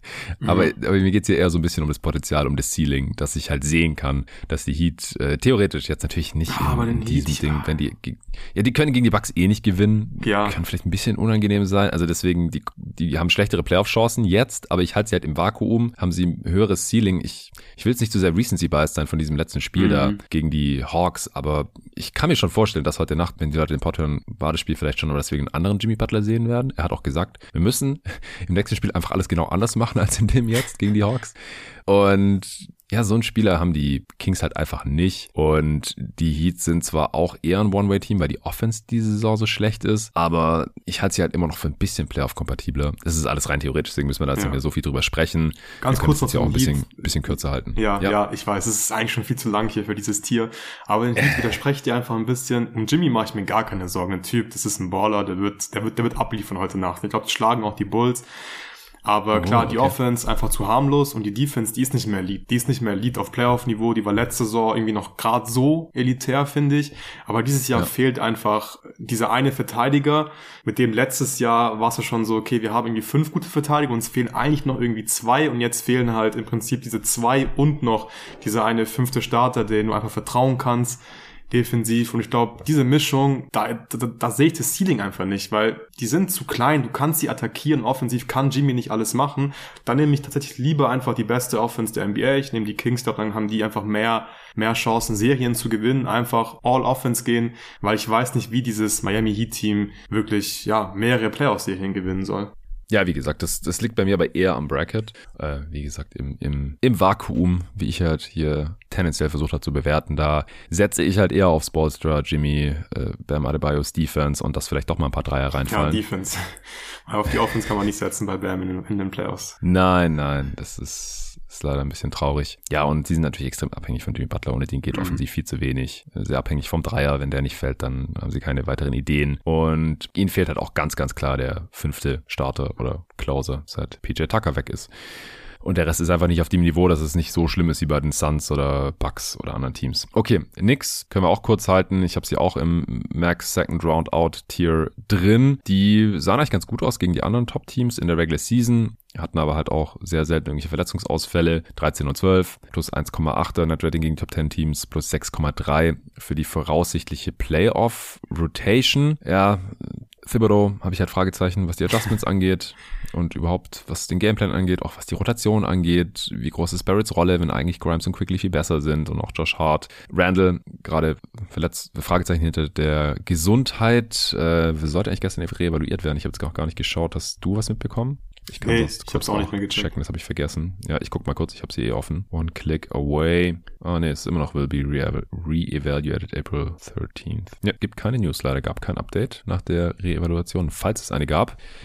Von daher nach wie vor fragwürdig seine Gesundheit. Ähm, Brunson als erste Option in den Playoffs, wenn es nicht gerade gegen die Utah Jazz geht, bin ich auch erstmal noch gespannt. Also ich glaube einfach nicht, dass sie diese Top-Offense halten können werden. Also die hatten die zweitbeste Offense in der Regular Season. Das ist aus meiner Sicht ein bisschen overperformed gewesen und defensiv bin ich von den Knicks auch nicht besonders überzeugt. Deswegen habe ich sie auch in diesem Tier hier mit den Kings und Heat. Sie sind halt defensiv schon deutlich besser als die Kings und waren in der Regular Season offensiv nicht so viel besser, äh, nicht so viel schlechter. Deswegen habe ich es noch über die Kings hier eingestuft. Aber ja, ich glaube, da brauchen wir jetzt nicht mehr allzu lange drüber diskutieren. Nee, wir können gerne zum letzten Tier kommen. Noch Oder kurz zu den Kings, by the way. Ja. Minus 5,9er Netrating gegen Top 10 Teams in der Regular Season. Das ist schon so eine kleine Preview vielleicht, wie es gegen Playoff-Teams ja, aussehen könnte. nicht so für mein Take, dass man sie nicht unterschätzen ja. sollte. Und vielleicht sollte sie sie doch sie unterschätzen. Haben von allen Teams, die wir bisher besprochen haben, außer den Clippers auch das schlechteste Net-Rating mit ihrer Playoff Rotation nur plus 2,4. Das fällt auch schon relativ mhm. deutlich ab.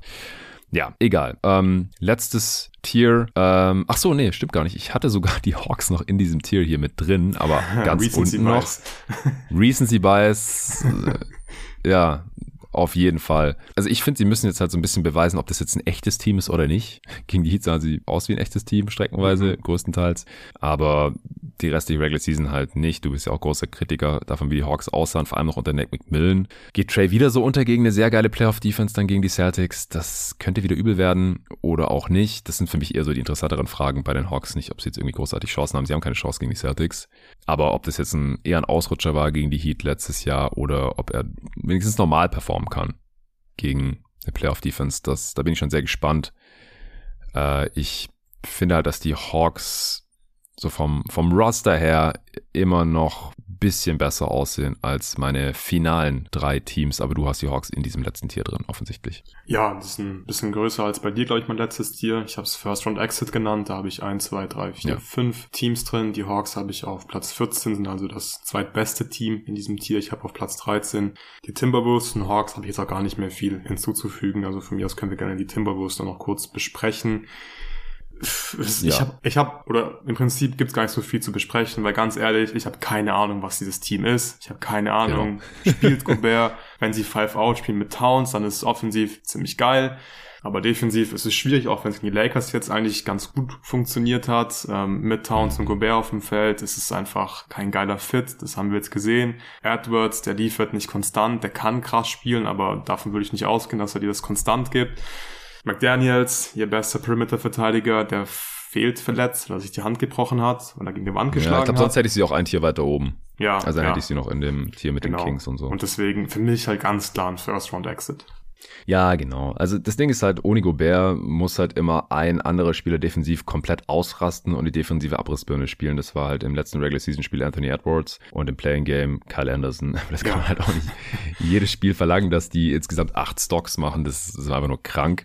Ähm, ja, und dann halt die ganzen, ich, das ist immer schwer von außen zu bewerten, aber wenn du halt siehst, wie der eine Mitspieler dem anderen auf die Fresse haut, live on TV, dann bleiben da für mich wenig Fragezeichen offen, dass da irgendwas im Argen liegt. Solche Teams gewinnen dann normalerweise auch nicht in den Playoffs. Nee, also Wolves hier auch oben in diesem Tier drin, aber ich habe sie dann doch noch hier unten reingeschoben und dann sind da jetzt natürlich noch die anderen Play-In-Teams drin, die äh, Bulls, Thunder und, ah nee, warte mal, die Nets sind auch hier drin, die sind gar kein Play-In-Team, auf dem Niveau her halt schon, nach dem Trade. Auch gegen die anderen guten Teams, komplett untergegangen in der Regular Season. Sie haben halt halt von allen Playoff-Teams in der Konstellation jetzt auch das schlechteste Net-Rating, weil die Nets halt natürlich noch sehr stark von den Spielen mit KD und Kyrie profitieren und jetzt mit Bridges als äh, Topscorer und den Budi als einziger mm, Ballhändler im Prinzip in diesem Roster. Da waren die Nets einfach sehr schlecht. Also ja, Net-Rating minus 2,0. Ja, ich habe sie auch. Genau. Die wären halt nie in die Playoffs gekommen, Platz. wenn ja, die die gesamte Saison so. Ja, Rank 22. Hätte. Also das ist Bottom 10, das ist wirklich schlecht. Das ist kein Playoff-Team. Ja. Seit dem Trade gewesen.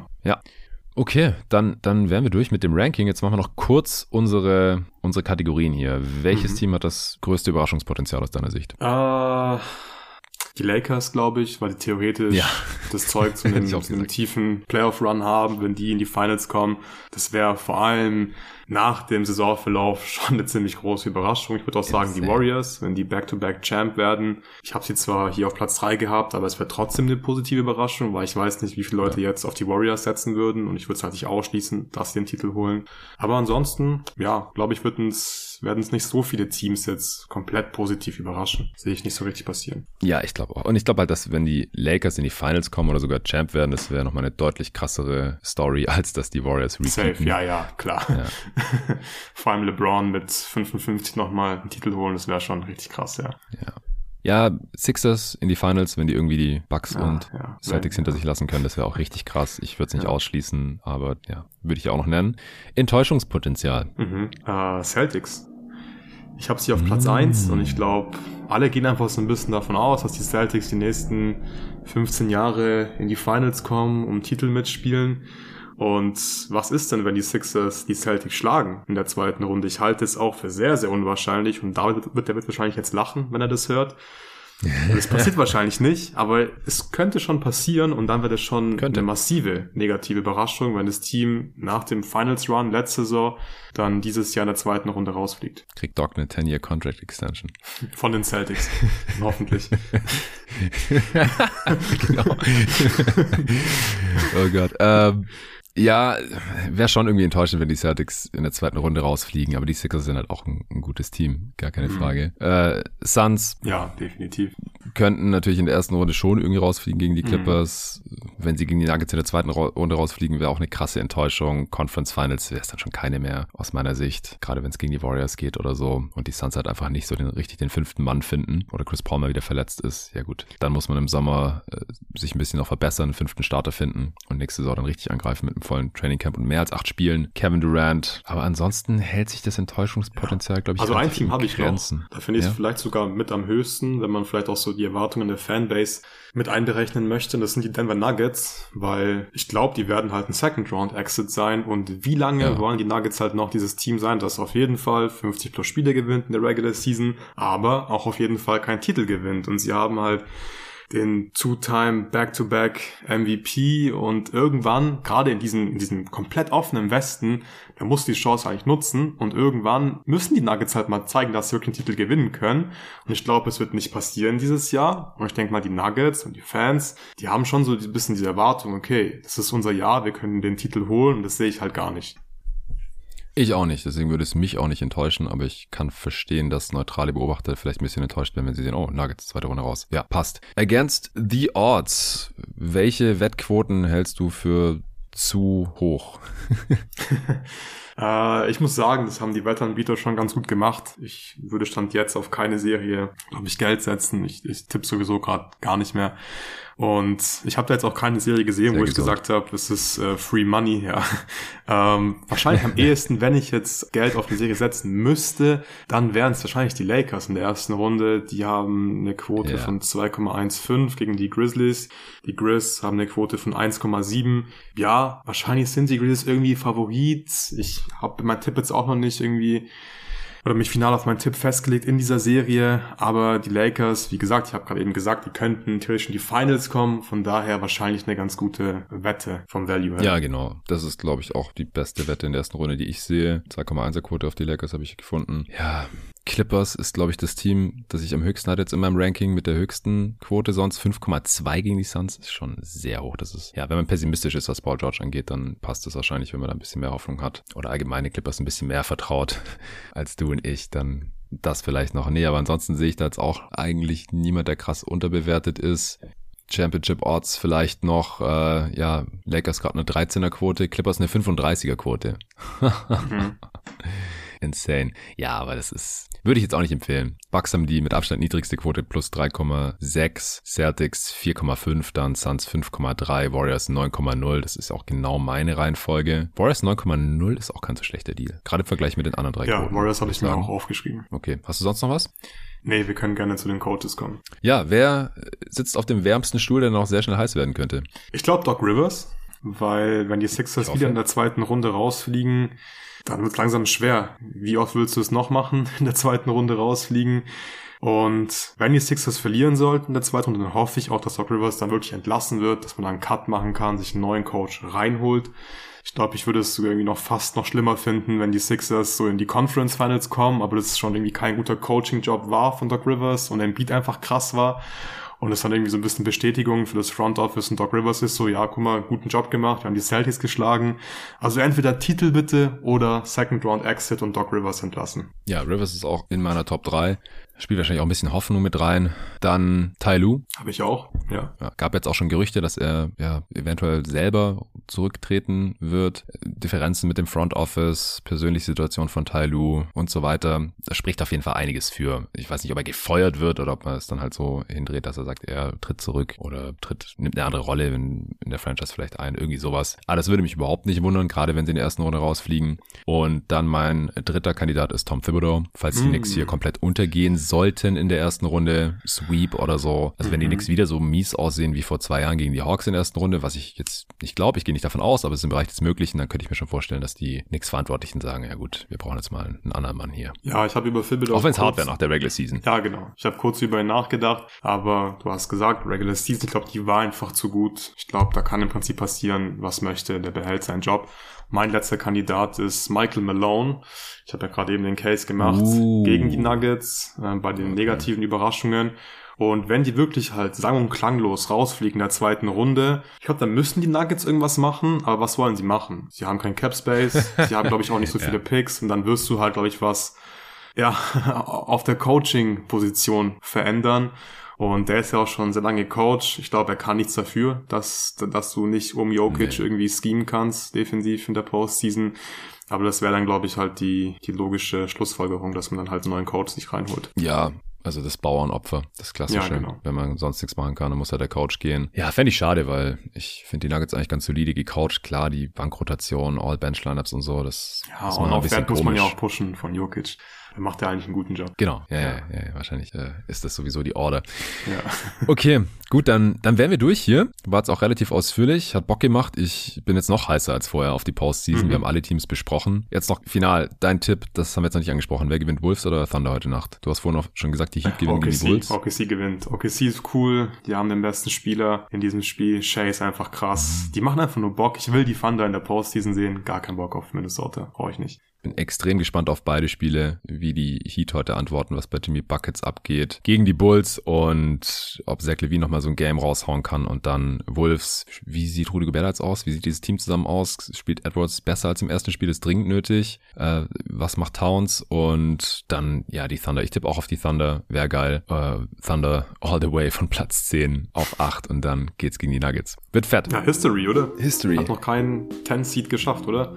Ja, nee, nee, es hat ja noch gar kein 10-Seed gewonnen Genau, gehabt gewonnen vor, im Play, ja. vorgestern. Und jetzt dann beide, also Bulls und Thunder. Schauen wir mal. Ich bin sehr, sehr gespannt. Ich werde wieder live dabei sein. Wie gesagt, ich werde solo kommentieren. Mindestens das erste Spiel, wahrscheinlich beide. Also gerne einschalten. Playback.tv slash jeden Tag. Wann geht's los? Ich glaube um 1. Ja, genau. 1 Uhr nachts und dann ab 3.30 Uhr geht's weiter mit Thunder gegen Wolves. Ansonsten, wenn ihr das euch heute Nacht noch nicht geben wollt, dann gerne Samstag ab 19 Uhr. Wir beide zu Sixers Nets und direkt Hawks Celtics hinterher und dann Sonntagabend, wie gesagt, auch die ersten beiden Games. Wird geil. Ich freue mich mega drauf. Morgen gibt's für Supporter dann noch äh, die letzten drei Previews. Grizzlies, Lakers und die beiden 1-8 Matchups mit dem Tobi Bühner. Wenn ihr auch supporten wollt jetzt, es sind noch ein paar Supporter dazugekommen, die Bock haben auf unsere Playoff-Coverage, auf die ganzen Previews und dann die morgendlichen äh, Pods und die wöchentlichen Formate, die wir da ein einführen werden für unsere Playoff-Coverage auf steadyhq.com slash jeden Tag NBA. Auch den Link findet ihr in der Beschreibung dieses Pods. Wie immer, vielen Dank und bis dahin.